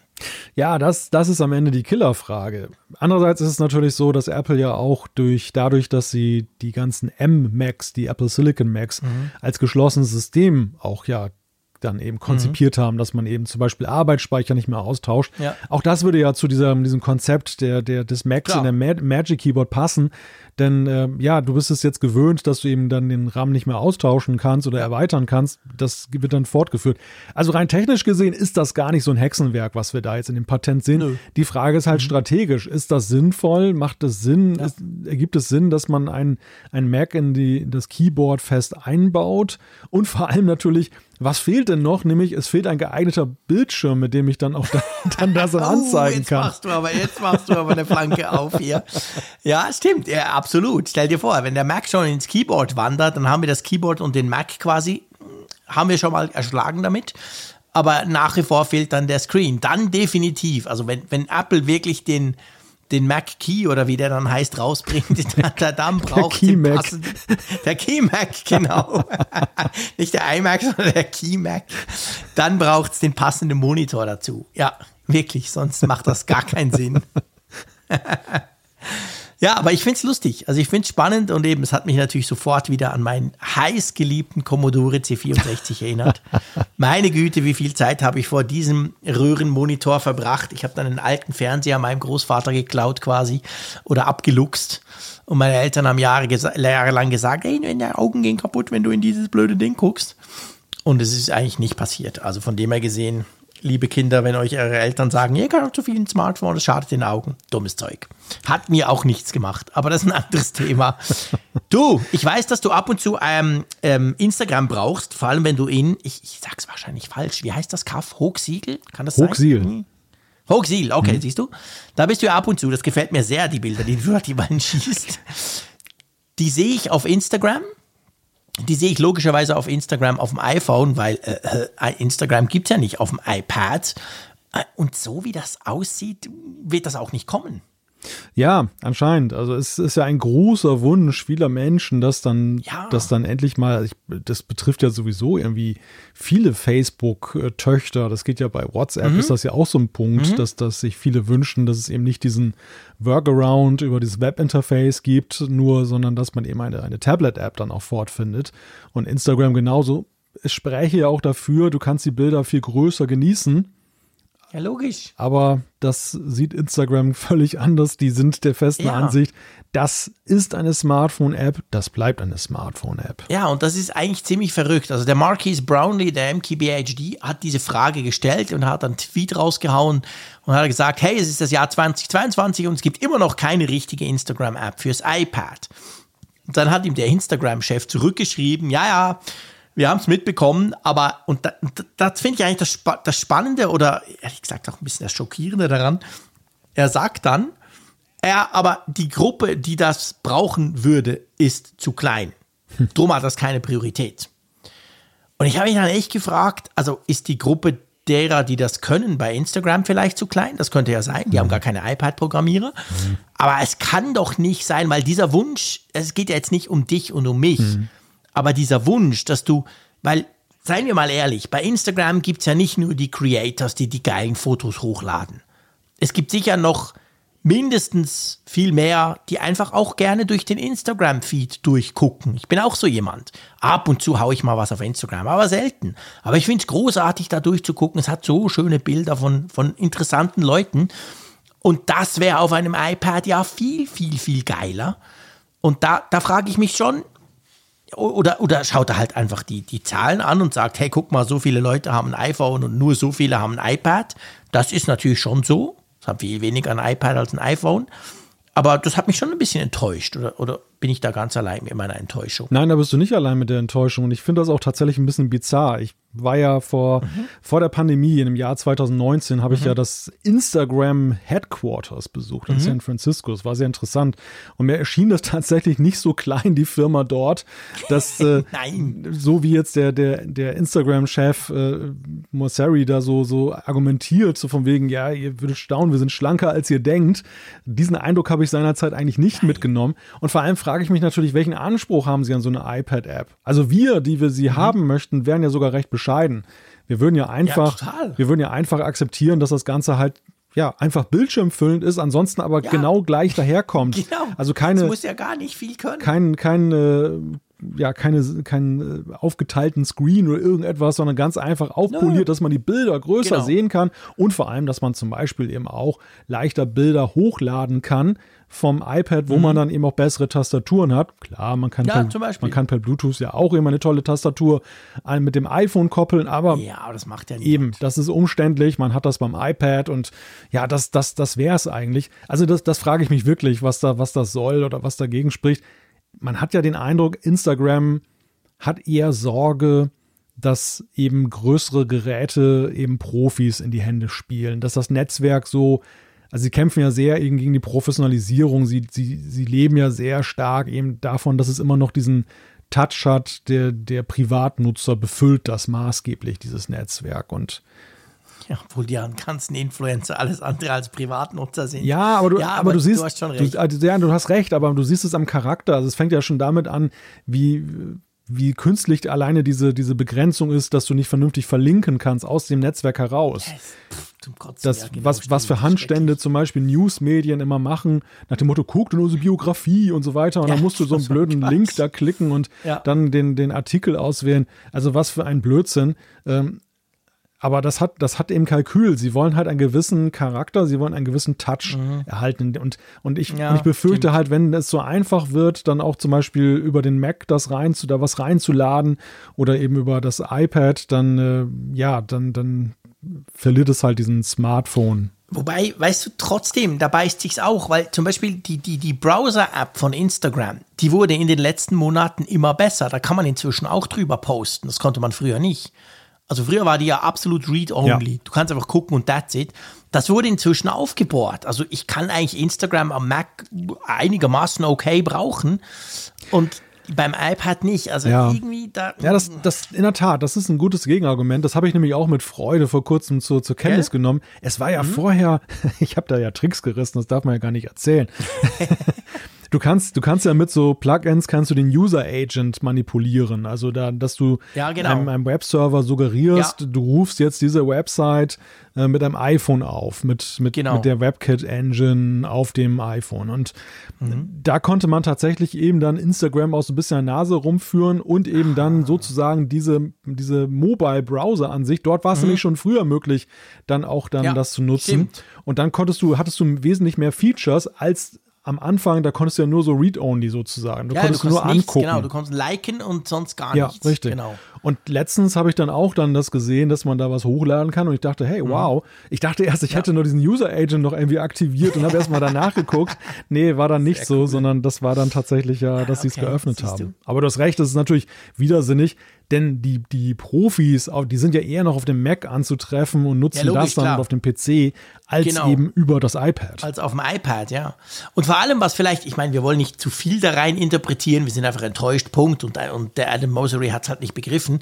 Aber was ja auch komisch ist bei Meta, also ihr wisst ja, alle Instagram und WhatsApp gehören ja zu Facebook und die heißen jetzt Meta.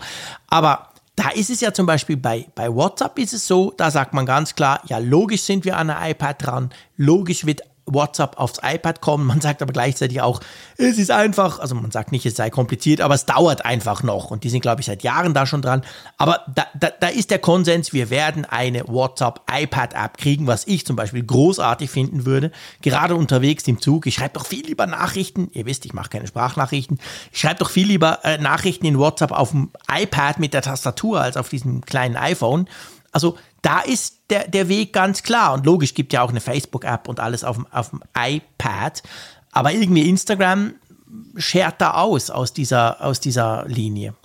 Naja, warum auch immer. Komisch, wir verstehen es nicht. Vielleicht ändern sie es ja mal, vielleicht kommen sie mal drauf zurück. Ha! Apropos zurückkommen, hoho. Uh. Ähm, wir haben doch da letzte Woche da noch so eine Umfrage rausgehauen.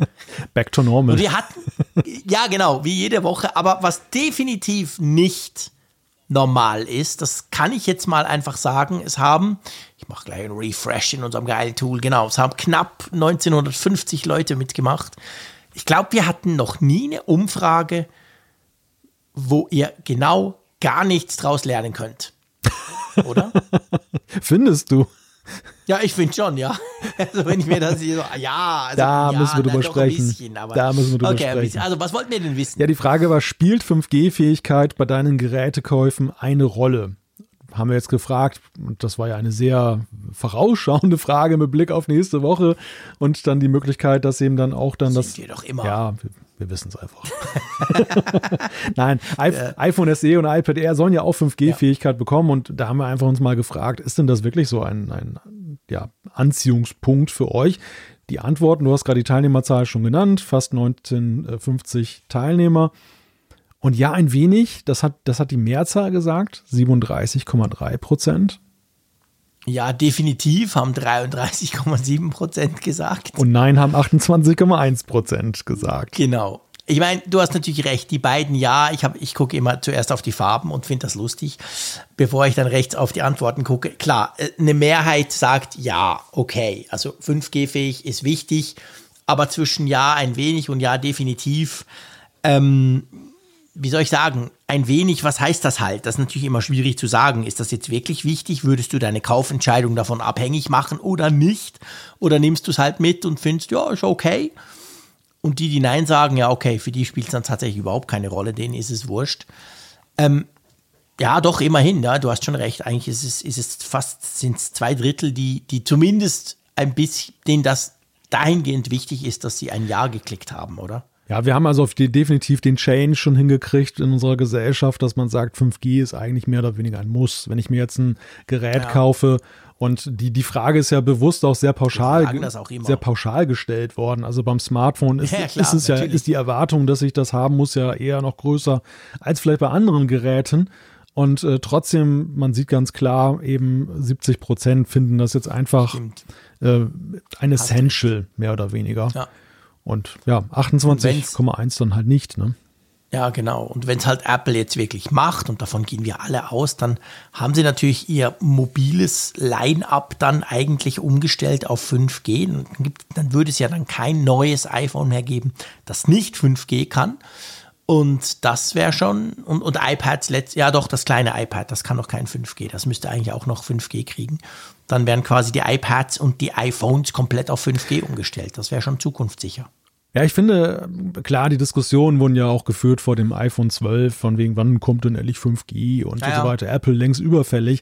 Aber das, ich finde, das geht halt immer sehr stark auch von der Tech-Bubble aus und gar nicht mal so vom allgemeinen Nutzer, der ja die Masse ja. der Verkäufe darstellt.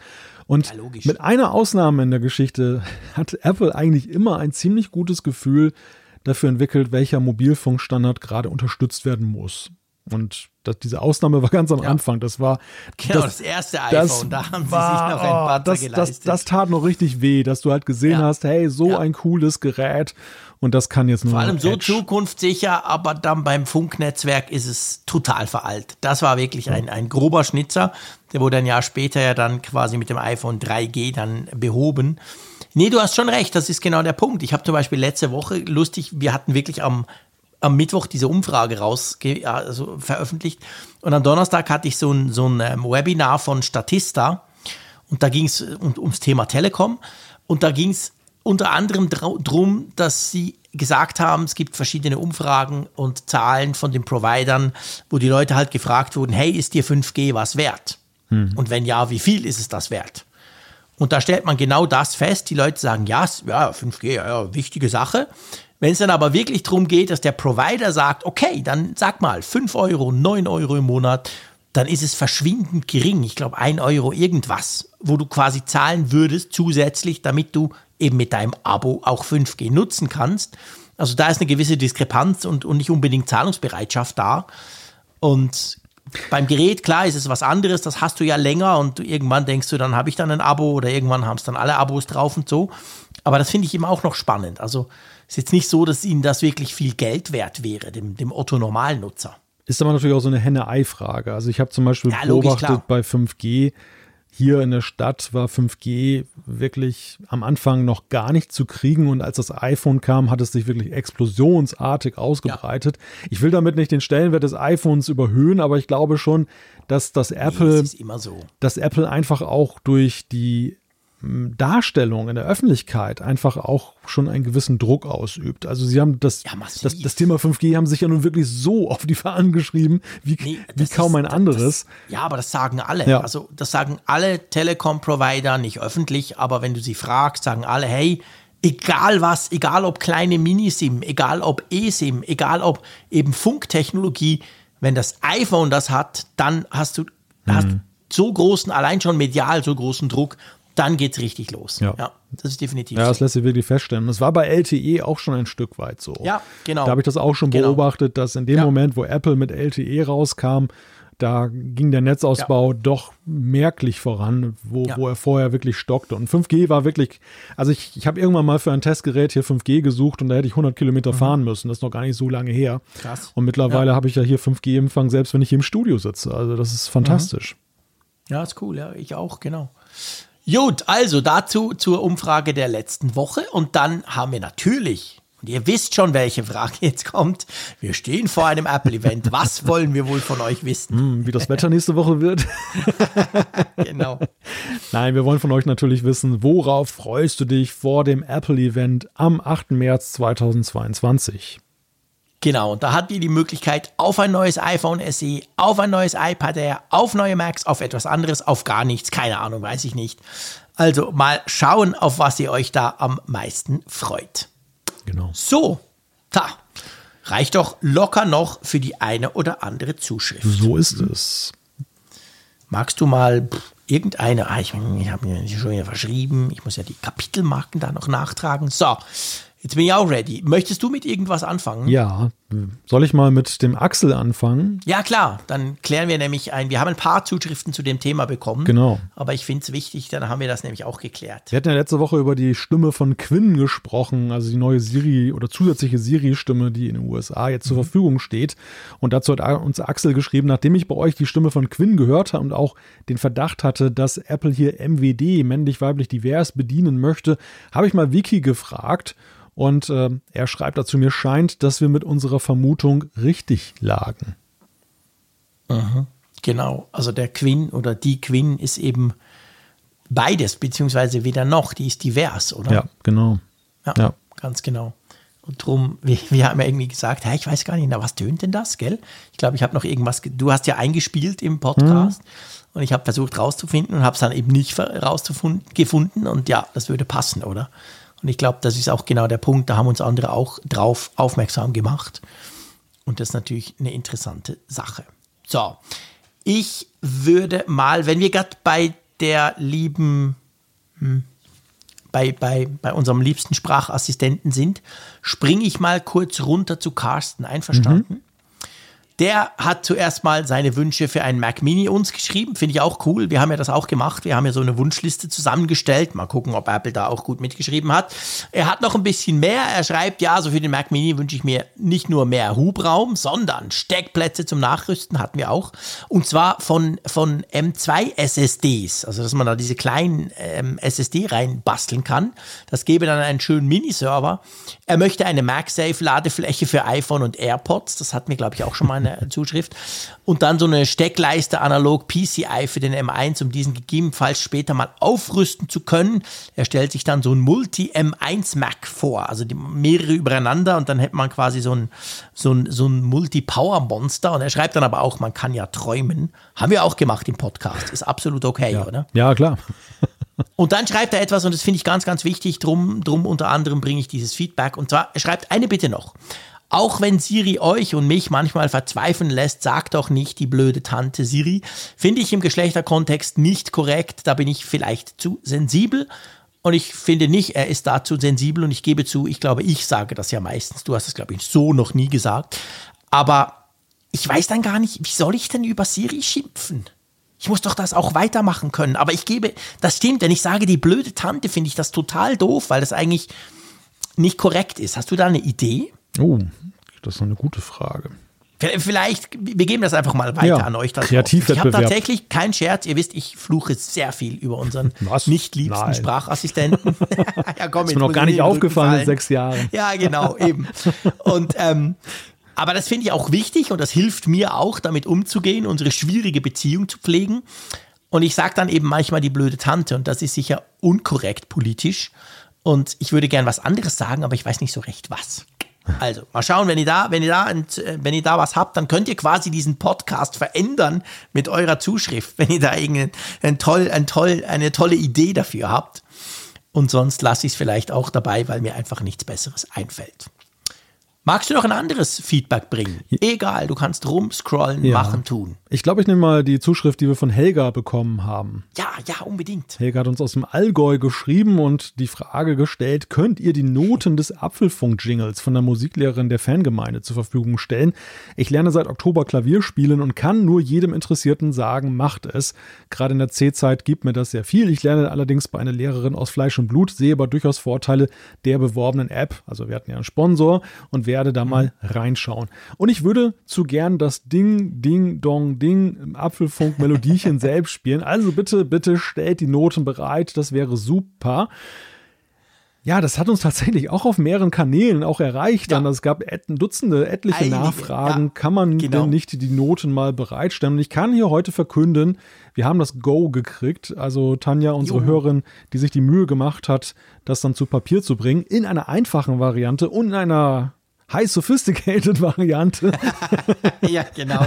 Für den, der gesagt hat, er hat schon ein paar Jahre Klavierunterricht gehabt, dein Bär. So, wir beide so im Kla Klavier zu vier Händen, dann können wir dann genau, ja. Frankfurt. Oh, das nächste Mal treffen, spielen wir da. Ja, genau, scheiße, in Frankfurt auf der Bühne, genau. Dann wird der Flügel reingerollt und wir spielen dann die Apfelfunk-Melodie selber dann genau. da. Ja, das ist Steinway großes Flügel, dann gibt es das Intro live quasi. großes Kino. Nein, oh, also wow. die, die Noten werden wir, ich kann das jetzt noch nicht für morgen morgen versprechen, aber in den nächsten Tagen, wir werden es auf den üblichen Kanälen dann eben ja bekannt geben, könnt ihr euch die dann genau, runterladen. Genau, sicher auf apfelfunk.com werden wir das Ganze dann publizieren. Das ist sehr, sehr cool. Das ist, wir muss, logisch, wir mussten natürlich noch nachfragen, ob wir das dürfen und Tanja hat ihr okay gegeben und da bin ich sehr happy drüber. Sehr cool, super. Jo, also vielleicht noch ähm, ein Feedback vom Michael und zwar bezieht er sich auf die Zuschrift, die wir letzte Woche drin hatten von äh, der Person, die so unglaublich unzufrieden war mit ihrem iMac mit M1. Und er schreibt, also für mich klingt das Problem stark nach einem defekten Filesystem beziehungsweise einer defekten SSD. In ersterem Fall müsste das Problem dann allerdings nach dem Zurücksetzen, Neuformatieren weg gewesen sein, also wenn es das Filesystem gewesen wäre. Bei defekten Platten bzw. Ähm, SSDs kann der Rechner noch mit voller Performance arbeiten, also zum Beispiel der Geekbench, den hat er ja auch laufen lassen, der funktioniert bestens. Aber Plattenzugriffe, Öffnen von Dateien etc. werden aufgrund der Lesefehler vermehrt extrem langsam. Das finde ich schon auch ein spannendes, spannender Input. Da haben wir das ein oder andere in die ähnliche Richtung auch bekommen, dass man, dass man vielleicht eher, dass er sich, dass der Schweizer, der mit seinem iMac so unzufrieden ist, weil er wirklich nicht sauber läuft, nochmal so in die Richtung ein bisschen geht und, und eben, wir haben ja auch gesagt, er muss nochmal nachbauen bei Apple beziehungsweise bei Apple ähm, Supportern, die das können, weil ähm, könnte ja durchaus, also hat für uns ja auch so ein bisschen nach einem technischen Defekt getönt, gell? Ja, absolut, absolut. Ja. Genau. Also ihr seht, das hat die Hörerschaft durchaus auch beschäftigt. Mit einem KeyMac wäre das nicht passiert. Äh, KeyMac wäre das natürlich niemals passiert. Ich stell dir vor, mir kommt gerade was in den Sinn. Es gibt zwar ab und zu, wenn ich mich ärgere über, über irgendetwas, was nicht sauber funktioniert bei diesen uh, Computern, dann bin ich schon auch so eher der Typ, der mal gerne auf die Tastatur haut. Ach so. Und ich hm. habe da so eine Logitech Key MX Keys, wie die heißt. Ich bin unglaublich zufrieden, die funktioniert und vor allem, die ist so wahnsinnig robust, das ist ja völlig wurscht. Aber bei so einem Kima könnte das durchaus Probleme geben, wenn ich da drauf ballere und so denke, ja, du blödes Ding. Das, deshalb musste Apple erstmal warten, bis die SSD sich breitflächig durchgesetzt hat und keine rotierenden genau. Platten. Das, wenn da keine und Sprungfehler Wenn, wenn du das dann gegen die Wand haust, dann deine Tastatur. naja, gut, okay, so weit gehe ich nicht, also bitte, ja. Ein leichtes Klopfen der, vielleicht. Wer weiß, welche Amokläufe sich da in Bären zutragen. Ja, nein. nein, nein, nein, da malst du dir wieder viel zu viel aus. Du darfst aber auch ein anderes Feedback noch bringen, wenn du willst. Ich finde das vom Tobias noch spannend zum iPad Pro. Ja, das mache ich sehr gerne. Ich bin jetzt schon, der aus der Gewohnheit heraus hatte ich schon fast zugemacht, aber zum Glück bin ich hier noch im Fenster. Hey, komm jetzt, es ist 1,2957 bei mir, das reicht noch. Klar. Zum Anfangen. Nein, Tobias kriegen wir noch rein. Er hat geschrieben, ich betreibe ein iPad äh, Pro, aber vermutlich irrelevant, dann eben dieses Detail und das im geführten Modus, also im Kiosk-Mode für eine Web-App. Da hier sonst nichts getan werden muss, habe ich auf dem iPad keine Apple-ID eingerichtet. Das iPad hängt nun auf iPadOS 15.0 und kann nicht geupdatet werden. Das iPad ist auf automatische Updates eingestellt, updatet aktualisiert sich jedoch nie. Wenn ich manuell nach Updates suche, erhalte ich die Meldung, dass bei der Suche ein Fehler aufgetreten ist und ob die Suche wiederholen, ob ich die Suche wiederholen möchte. Ist euch etwas bekannt, dass man iPadOS, iOS Updates nur mit Apple ID erhält, steigert ja nicht unbedingt die Gerätesicherheit in meinem Falle. Das ist total spannend. Also mir ist nichts bekannt. Ihr wisst, wir, wir machen auch gerne Feedback, wo wir zwei nichts dazu sagen können, weil wir es nicht wissen. Ich weiß nicht, ob es du weißt. Ist eigentlich ein guter Punkt, habe ich mir noch gar nie überlegt. Klar, gerade so in diesem geführten Kiosk-Modus möchtest du ja eigentlich nicht unbedingt extra mit einer Apple-ID angemeldet sein, oder? Hm. Ich würde jetzt einfach mal sagen, das ist nicht gekoppelt daran. Meinst du? Ja. Also du meinst, Updates müssten auch funktionieren ohne Apple-ID? Eigentlich schon. Eigentlich schon. Hm. Ich weiß nicht. Meinst du? Ja, also keine Ahnung, aber das weiß sicher da draußen in der Schwarmintelligenz jemand. Also ihr dürft uns gerne schreiben, weil das wäre natürlich spannend, wenn das eben nicht gekoppelt wäre, so wie Malte denkt, dann lege ein anderes Problem tatsächlich vor beim, beim Tobias. Aber ja, interessant, mal gucken. Also ich muss sagen, ich habe den geführten Modus nur einmal ganz kurz ausprobiert und dann nicht mehr weiter verfolgt. Aber müsste ja eigentlich schon so sein, dass sich das aktualisiert, weil das sind ja sehr oft Geräte, die dann eben auch immer laufen, die irgendwas mhm. anzeigen, mhm. irgendwas abspielen. Die willst du ja und, und oft eben auch irgendwo stehen, wo du quasi drankommst. Die müsste ja eigentlich schon funktionieren, dass die sich aktualisieren, oder? Ja, es gibt auch dieses Szenario, du hast irgendwie ein Gerät, das ist noch nicht auf dem neuesten Softwarestand und du willst ein, ein, mhm. ein äh, Backup einspielen beim Einrichten. Ja. Und dann gibt es doch diese Nachfrage ja von wegen, ähm, soll ich das äh, Update einspielen? Das kannst du ja mittlerweile genau. machen. Und das machst du ja auch ohne ja. Apple ID. Die Apple ID konfigurierst du ja später. so weit. Also, also technisch recht. ist es definitiv möglich. Muss es ja auch möglich sein, weil Apple selber ja auch die Geräte aktualisieren möchte, ohne eine Apple ID dann zu hinterlegen. Also deshalb gehe ich davon aus, warum sollte, welch, welchen Grund sollte es dafür geben, eine Apple ID daran zu knüpfen? Ja, macht eigentlich keinen Sinn, du hast schon recht. Weil die Authentifizierung, ob das ein echtes Update ist, die läuft ja abgekoppelt von deiner Apple-ID. Das ist, Ja, das ja, ja eine Frage von, Genau. das äh, macht einen Gegencheck mit den Zertifikaten und von Apple und so weiter, Genau. ob das jetzt wirklich ein valides Update ist oder ob da was untergeschoben Ja, ist. genau. Das, das wird aber ja nicht mit deiner Apple-ID irgendwo verbunden oder verknüpft. Ja, stimmt. Gut, also soweit zu dem. Hoffentlich konnten wir dir ein bisschen helfen, Tobias. Wenn wir da noch, ich sag mal, gesicherte, gehärtete Informationen bekommen, dann werden wir das natürlich weiterreichen. Ja, mein Lieber, wir stehen am Ende der Folge 317, aber wir stehen am Anfang einer, würde ich mal sagen, ziemlich aktiven Apfelfunkwoche.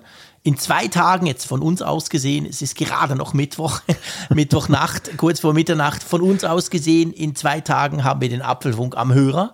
Dann am Dienstag haben wir das Event. Das heißt, am Dienstagabend habt ihr, wenn ihr wollt, den Livestream von uns. Und logischerweise am Mittwoch in einer Woche gibt es den, den ganz normalen, vielleicht etwas längeren Apfelfunk, je nachdem. Ähm, da haben wir uns einiges vorgenommen. Ich freue mich drauf, mein Lieber. Also bei uns ist Super Performance Standard, würde ich sagen, oder? Oh, jetzt aber du gleich am Schluss noch. Wenn ich das gesagt hätte, würden wieder alle sagen, dieser eingebildete Schweizer. Aber bei dir lässt man solche Dinge ja durchgehen. Das habe ich die Lücke genutzt. genau, also gut gemacht. Ja, genau. Also ich würde auch sagen, wir machen jetzt Peak Performance die nächsten paar Tage. Ich freue mich sehr drauf. Ich freue mich drauf, das mit dir zu machen, lieber Malte. Gleichfalls. Und ich freue mich eben auch drauf, das mit euch zu machen, weil ihr da auch immer so zahlreich dran teilnehmt an unseren Aktivitäten, die wir da machen. Hey, macht's gut. Ähm, bis bald. Und in diesem Fall ist das bald ja schon am Freitag, wenn ihr wollt. Und ich sage wie immer, Tschüss aus Bern. Ja, und ich sage vorher noch Danke an NordVPN, unser Sponsor in dieser Folge. Couponcode Apfelfunk oder nordvpn.com slash Apfelfunk, wenn ihr einen coolen Rabatt haben wollt. Ansonsten, ja, wir hören und wir sehen uns vor allem. Bis dann. Tschüss von der Nordsee. Interessante Gäste, spannende Themen. Das ist Apfelfunk am Hörer. In unserer Videoshow auf YouTube kannst du live dabei sein. Schalte ein. Apfelfunk am Hörer.